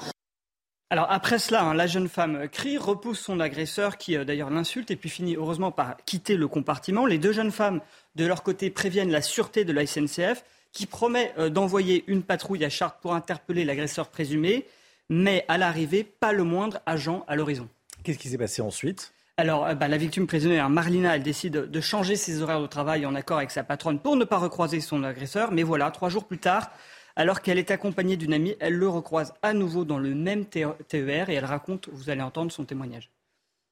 Je leur disais, mais vous vous rendez compte, cette personne-là, il y a trois jours de cela, il m'a agressé, il a essayé de descendre mon collant, j'ai prévenu la police, je leur ai expliqué, je leur ai donné la description de la personne. Ils avaient des caméras, personne n'a rien fait. Et aujourd'hui, je me retrouve face à mon agresseur dans le même train que moi et vous me demandez de garder mon calme, en fait. Là, sur le coup de l'émotion, pareil, je commence à pleurer, je dis, c'est pas normal, en fait, ce qui m'arrive. Et là, il y a deux jeunes filles qui descendent et qui interviennent, qui disent, oui, elle a raison, elle ment pas, parce que cette même personne euh, nous a déjà regardé avec insistance, s'asseoir à côté de nous, on a vécu à peu près euh, des situations similaires à ce qu'elle décrit. Alors ce jour-là, Romain, euh, un passager appelle la police. L'agresseur présumé est interpellé. Alors il s'agit, comme vous l'avez dit, d'un homme en situation irrégulière, âgé de 33 ans, sans profession ni domicile, déjà connu de la police sous différents alias pour des vols. Face aux policiers, l'homme nie en bloc, mais le bornage de son téléphone montre qu'il était bien dans le même train que la victime présumée. De son côté, la jeune femme dépose plainte. Elle est convaincue alors que son agresseur présumé va être jugé et condamné. Pourtant, rien de tout cela se ne produit, puisqu'il est tout simplement relâché relâché. Comment c'est possible? Eh bien, du côté de la préfecture, hein, c'est ce qu'on nous a dit, les autorités tentent de le placer dans un centre de rétention, mais ils sont déjà pleins, saturés, donc pas possible. Côté justice, il n'y a pas de preuves suffisantes pour le mettre en détention provisoire, et donc il est aussi là de ce côté-là relâché. Donc aujourd'hui, un mois après les faits, eh bien, il est toujours dans la nature. En situation irrégulière, identifié, euh, arrêté, relâché, euh, est-ce que c'est l'illustration de l'impuissance de l'État à gérer ce type de, profil Patrick Stefanini C'est toujours le même engrenage. Euh, d'abord, je voudrais dire que les transports en commun sont un lieu où il faut renforcer la sécurité. Il faut affecter plus de moyens. La SNCF a ses propres effectifs de sécurité. Ils doivent travailler mieux avec la police et avec la gendarmerie. Et là, il aurait fallu faire du flagrant délit, puisque cette personne s'est rendue compte de, l'agression dont elle faisait, l'objet. Et, pour le reste, euh, euh, le, ministre de l'Intérieur et le ministre de la Justice ont, beaucoup de priorités, mais la lutte contre la délinquance euh, en est une, et au cas particulier, on voit bien que ça n'a pas fonctionné. Patrick Stefanini, ancien secrétaire général du ministère de l'Immigration et spécialiste de toutes ces questions d'immigration. Merci beaucoup d'être venu ce matin sur le plateau de la, de la matinale. Bonne journée à vous. à bientôt. Cette information de la nuit qui nous vient d'Allemagne. Patronat et syndicats allemands se sont mis d'accord sur des hausses de salaire de 8,5% pour les salariés de l'électrométallurgie. Près de 4 millions de personnes sont concernées. Alors ça écarte tout risque de grève dans un contexte d'inflation record. Inflation qui s'élève à 10% en Allemagne. Le nouvel album de Michel Polnareff qui sort aujourd'hui. On change totalement de sujet, mais bon, on va sourire un petit peu. Enfin, en tout cas, se faire plaisir. Polnareff qui chante Polnareff. Bon, euh, il reprend ses plus grands tubes. Vous pouvez euh, écouter ses reprises en, live. Le chanteur aux lunettes blanches repart sur les routes l'année prochaine. C'est une poupée qui dit non, qui fait non, je crois, qui fait non. Euh, Olivier Benkemoun a rencontré Michel Polnareff. On le reconnaît tout de suite. Hein. Je suis ravi de, remonter sur scène. Euh, je veux dire, euh, vous savez, c'est comme le cheval, on tombe de cheval, il, faut remonter, sinon on ne remonte plus. Donc c'est un, petit, peu ça. Mais encore une fois, je ne peux pas vous dire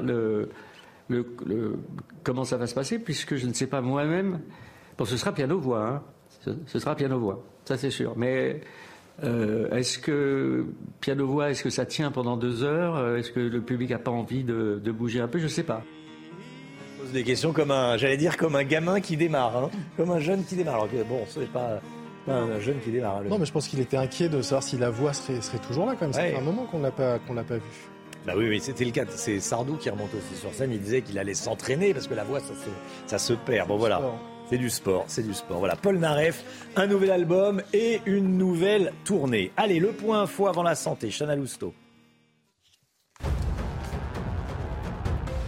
Les dégâts après le passage d'une tornade dans la Marne, elle a balayé le village de Suip hier. Des arbres sont tombés, des toitures se sont en partie envolées. Au total, au moins une cinquantaine d'habitations ont été endommagées.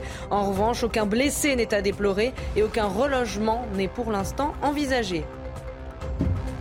Un détenu hospitalisé s'est emparé de l'arme d'un gendarme et lui a tiré une balle dans le genou. Ça s'est passé hier dans le centre hospitalier de Saint-Omer dans le Pas-de-Calais. Hospitalisé après avoir fait une tentative de suicide, ce détenu a agressé les trois militaires qui se chargeaient de la surveillance de sa chambre. Les jours de la victime ne sont pas en danger. Et puis 10 millions d'Ukrainiens sont plongés dans le noir. Plusieurs villes ukrainiennes, dont Kiev, ont été les cibles de frappes russes dans la journée d'hier. Ajoutez à cela des températures pouvant chuter jusqu'à moins 10 degrés. Ce refroidissement brutal a entraîné une hausse de la consommation d'électricité qui a compliqué la situation. La santé, tout de suite, on va parler des, douleurs abdominales. Ça, on est nombreux à être concernés. Retrouvez votre programme avec Little Balance. Little Balance, les balances et impédance mètres, sans pile et connectés. Oui, non, je disais, on est nombreux à être concernés. Je ne suis pas spécialement concerné, mais ça concerne énormément de monde. Voilà. Euh, Brigitte Millot. Bonjour déjà, docteur. Bonjour Brigitte. Un Français sur deux se plaint donc de douleurs abdominales et vous nous parlez ce matin de certains aliments qui pourrait en être responsable. Oui. alors après, il faut se poser aussi les bonnes questions. Quand on a trop mangé, quand on a mangé trop gras, quand on a trop abusé de l'alcool, on peut avoir euh, certaines douleurs abdominales. Euh, mais après, il y a aussi tout un tas d'aliments. On a beaucoup parlé du gluten, du lactose, etc. Mais ça peut aussi être dû à des molécules, je vais revenir après dans le détail pour vous expliquer ce que c'est, qu'on appelle des FODMAP. La caractéristique de ces molécules, de ces produits, ce sont de toutes petites molécules qui ne sont pas absorbées par nos intestins. Donc, elles ne sont pas absorbées, elles ne sont pas digérées, donc elles vont rester. Et quand elles restent, elles vont fermenter. Et qui dit fermentation dit gaz. Et donc, ça va créer des distensions dans les intestins, ça va créer des gaz, des ballonnements, des crampes, des douleurs. Euh, et ça peut aussi aller jusqu'à des troubles du transit. Mais quand on dit ça, ça paraît comme ça à rien. Je peux vous assurer que c'est très handicapant. Les personnes qui se plaignent, ce qu'on appelle le côlon irritable, SCI, le syndrome du côlon irritable, euh, les personnes qui s'en plaignent souffrent réellement. Certaines ne peuvent même pas marcher, tellement c'est douloureux, ça leur fait mal. Hein. Donc ce n'est pas rien. Et ça peut être dû, comme je vous le disais, à ce qu'on appelle les FODMAPs. Regardez ce que veut dire euh, FODMAP, c'est un acronyme, hein, donc de fermenticible, puisque euh, on, parle de ça, hein, de, la fermentation, et ça peut être différentes molécules qui sont essentiellement des hydrates euh, de carbone, des sucres, si vous voulez, des toutes petites molécules, comme je vous le disais. Ça, ce sont des molécules qu'on peut trouver dans certains produits qu'on les trouve partout. Et qui irrite le, colon. Et qui, irrite. Et d'ailleurs, vous, vous faites bien de le dire parce qu'il y a une étude qui est sortie il y a trois jours, euh, qui a été faite sur des hmm. souris, hein, et qui montre qu'en fait, ces molécules, elles peuvent entraîner, euh, attirer des globules blancs qu'on appelle des mastocytes, et qui pourraient en fait léser, détruire la paroi abdominale. Donc, ce qui serait aussi responsable de douleurs supplémentaires. Bref, le problème, c'est que ces petites molécules, ces FODMAP, sont Enfin, je vous ai pas partout, mais je vous ai mis euh, les aliments euh, qui en contiennent le plus. On va voir. Ça, ce sont les oligos Saccharide, ça veut dire sucre, hein, c'est comme saccharose. Hein. D'accord. Euh, voilà. Euh, donc, vous voyez, là, il y en a ah, dans le pain, les céréales, les petits pois. Vous pouvez quand même euh, les, asperges aussi. Brigitte, on ne peut pas ne pas manger de pain, pas manger de. Eh ben avec de l'épeautre, avec d'autres choses. là, ce sont les disaccharides. Donc là, c'est plutôt du lactose. Hein. Donc tous ces produits, crème fraîche, fromage blanc, yaourt. Après, vous pouvez en trouver sans lactose. Les fruits aussi. Donc ça, c'est plutôt des sucres qu'on appelle des fructoses. Non, mais il y a d'autres fruits que vous pouvez manger. Hein. Du raisin, des kiwis, euh, des agrumes, vous pouvez le manger. Non, mais c'est important. Vous savez, quand vous souffrez réellement, alors, déjà, moi, mon conseil, c'est de toujours, tout de même, aller d'abord, en priorité, voir votre médecin généraliste ou un gastro-entérologue, déjà pour être sûr de ne pas passer à côté d'une maladie qui pourrait être une maladie de Crohn, une maladie plus grave.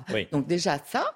Ensuite, ce qui est conseillé, c'est d'abord de faire quatre semaines sans ces aliments, mais on peut très bien être sensible à un de ces produits, mais pas à d'autres. Par exemple, dans les premiers que je vous ai montrés, euh, vous pouvez très bien ne pas supporter l'artichaut, mais très bien supporter les asperges. Vous voyez Alors que les deux ne sont pas recommandés. Il y a du. FODMAP dans les deux. Donc voilà. Et vous réintroduisez un par un les aliments, et comme ça, vous saurez lequel déclenche ces douleurs ou pas. Donc on n'est pas obligé de tout supprimer. Vous voyez, on fait d'abord une restriction totale et après on réintègre un par un ces aliments. Je vous assure que quand vous souffrez réellement euh, de douleurs abdominales qui peuvent vous handicaper au quotidien, euh, ça ne vous gêne pas de, faire l'essai et de tester euh, pour savoir. Ces, ces, aliments, vous les trouverez sur le net où il y aura la liste détaillée et surtout de ceux qui n'en contiennent pas. Votre programme avec Little Balance. Little Balance, balance et impédance mètre, sans pile et connecté. 9h10, merci d'avoir été avec nous ce matin sur CNews. Dans un instant, c'est l'heure des pros avec Pascal Pro et tous ses invités. Nous, on se retrouve lundi matin pour une nouvelle matinale, bien sûr. Demain, la matinale, c'est Anthony Favali. Brigitte Millot, vous, on vous retrouve demain dès 10h hein, pour euh, Bonjour Docteur Millot. Demain, c'est sur les poils. Le poil dans tous ses états. Demain. Le poil dans tous ses états, bah dites donc. Les eh. poils, parce qu'on en a 5 millions quand même sur le 5 millions sur le corps. Vous comme moi. Très bien. Et eh ben, on apprend des, on apprend, euh, on va apprendre beaucoup de choses. Euh, à quoi ça sert Tiens, 8h40. Ils ont tous une utilité. 8h49, merci. On se retrouve lundi. Belle journée à vous sur CNews. Tout de suite, Pascal Pro dans l'heure des pros.